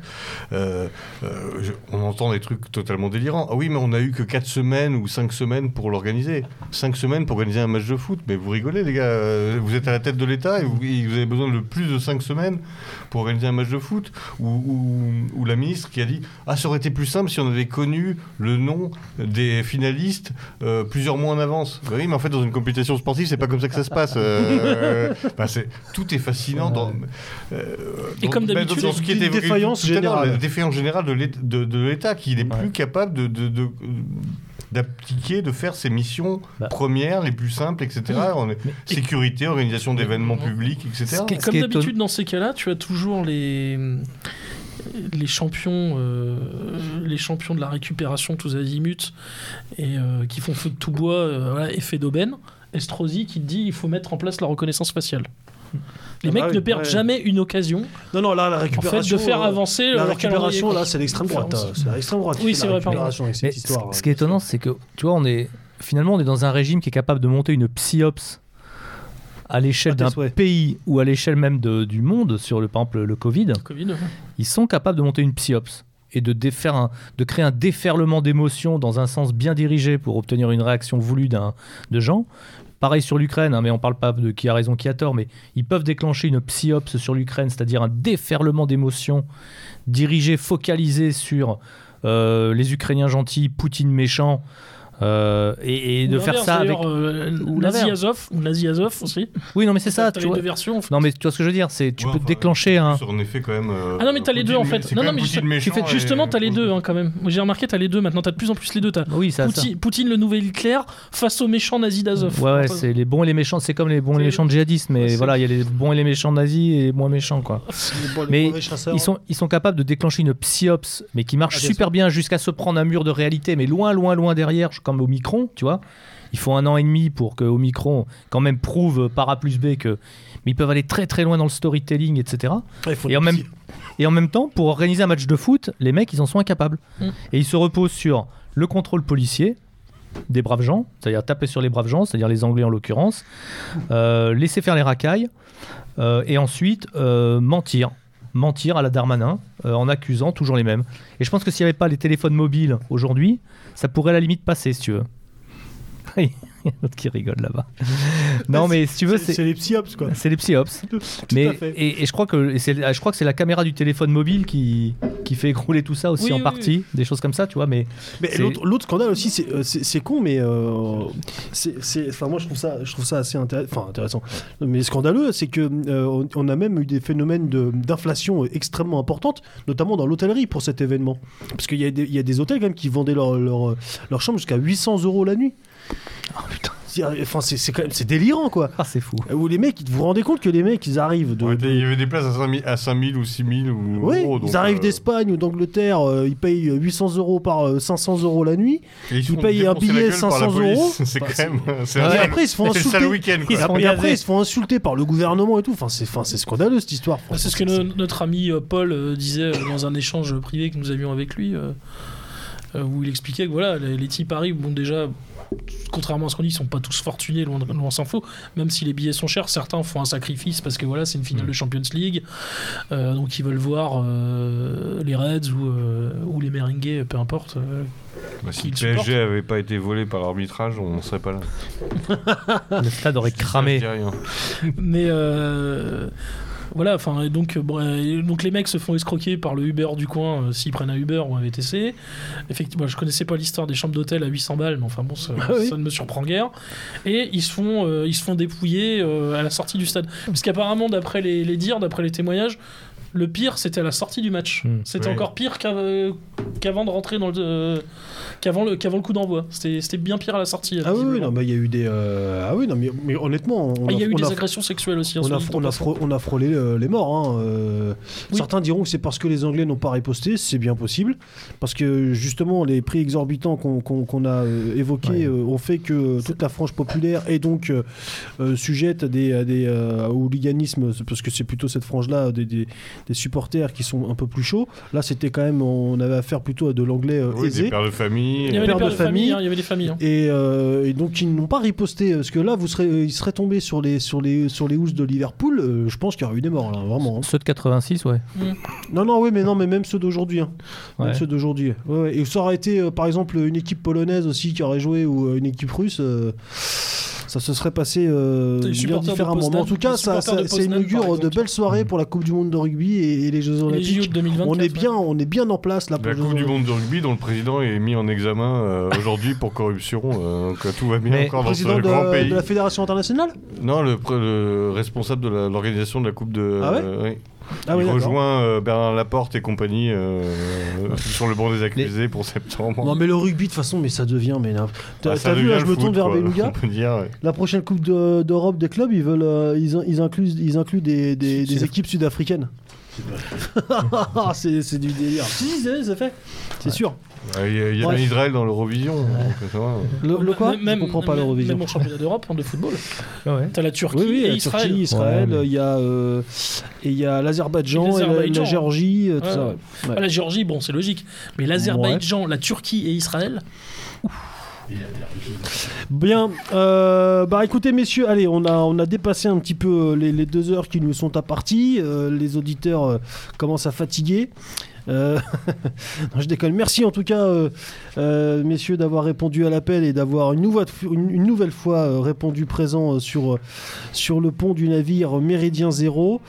Souhaitez-vous rajouter une, une dernière chose, un petit mot pour, pour la fin? Non? Vaud. Vaud C'est un week-end de 3 jours. Hein C'est un week-end de 3 jours, donc euh, moi je suis content. Ah, ça, il va manger du chocolat euh, ce week-end. euh. Boire un coup aussi, peut-être. euh, je sais pas. Ah, seul Peut-être pas quand même. Oui, Bon. puis donner des sous, ce qui a été rappelé en début de- d'émission, et bien de le faire en, en fin d'émission. euh, voilà, donner quelques sous pour que tout ça continue, l'aventure continue.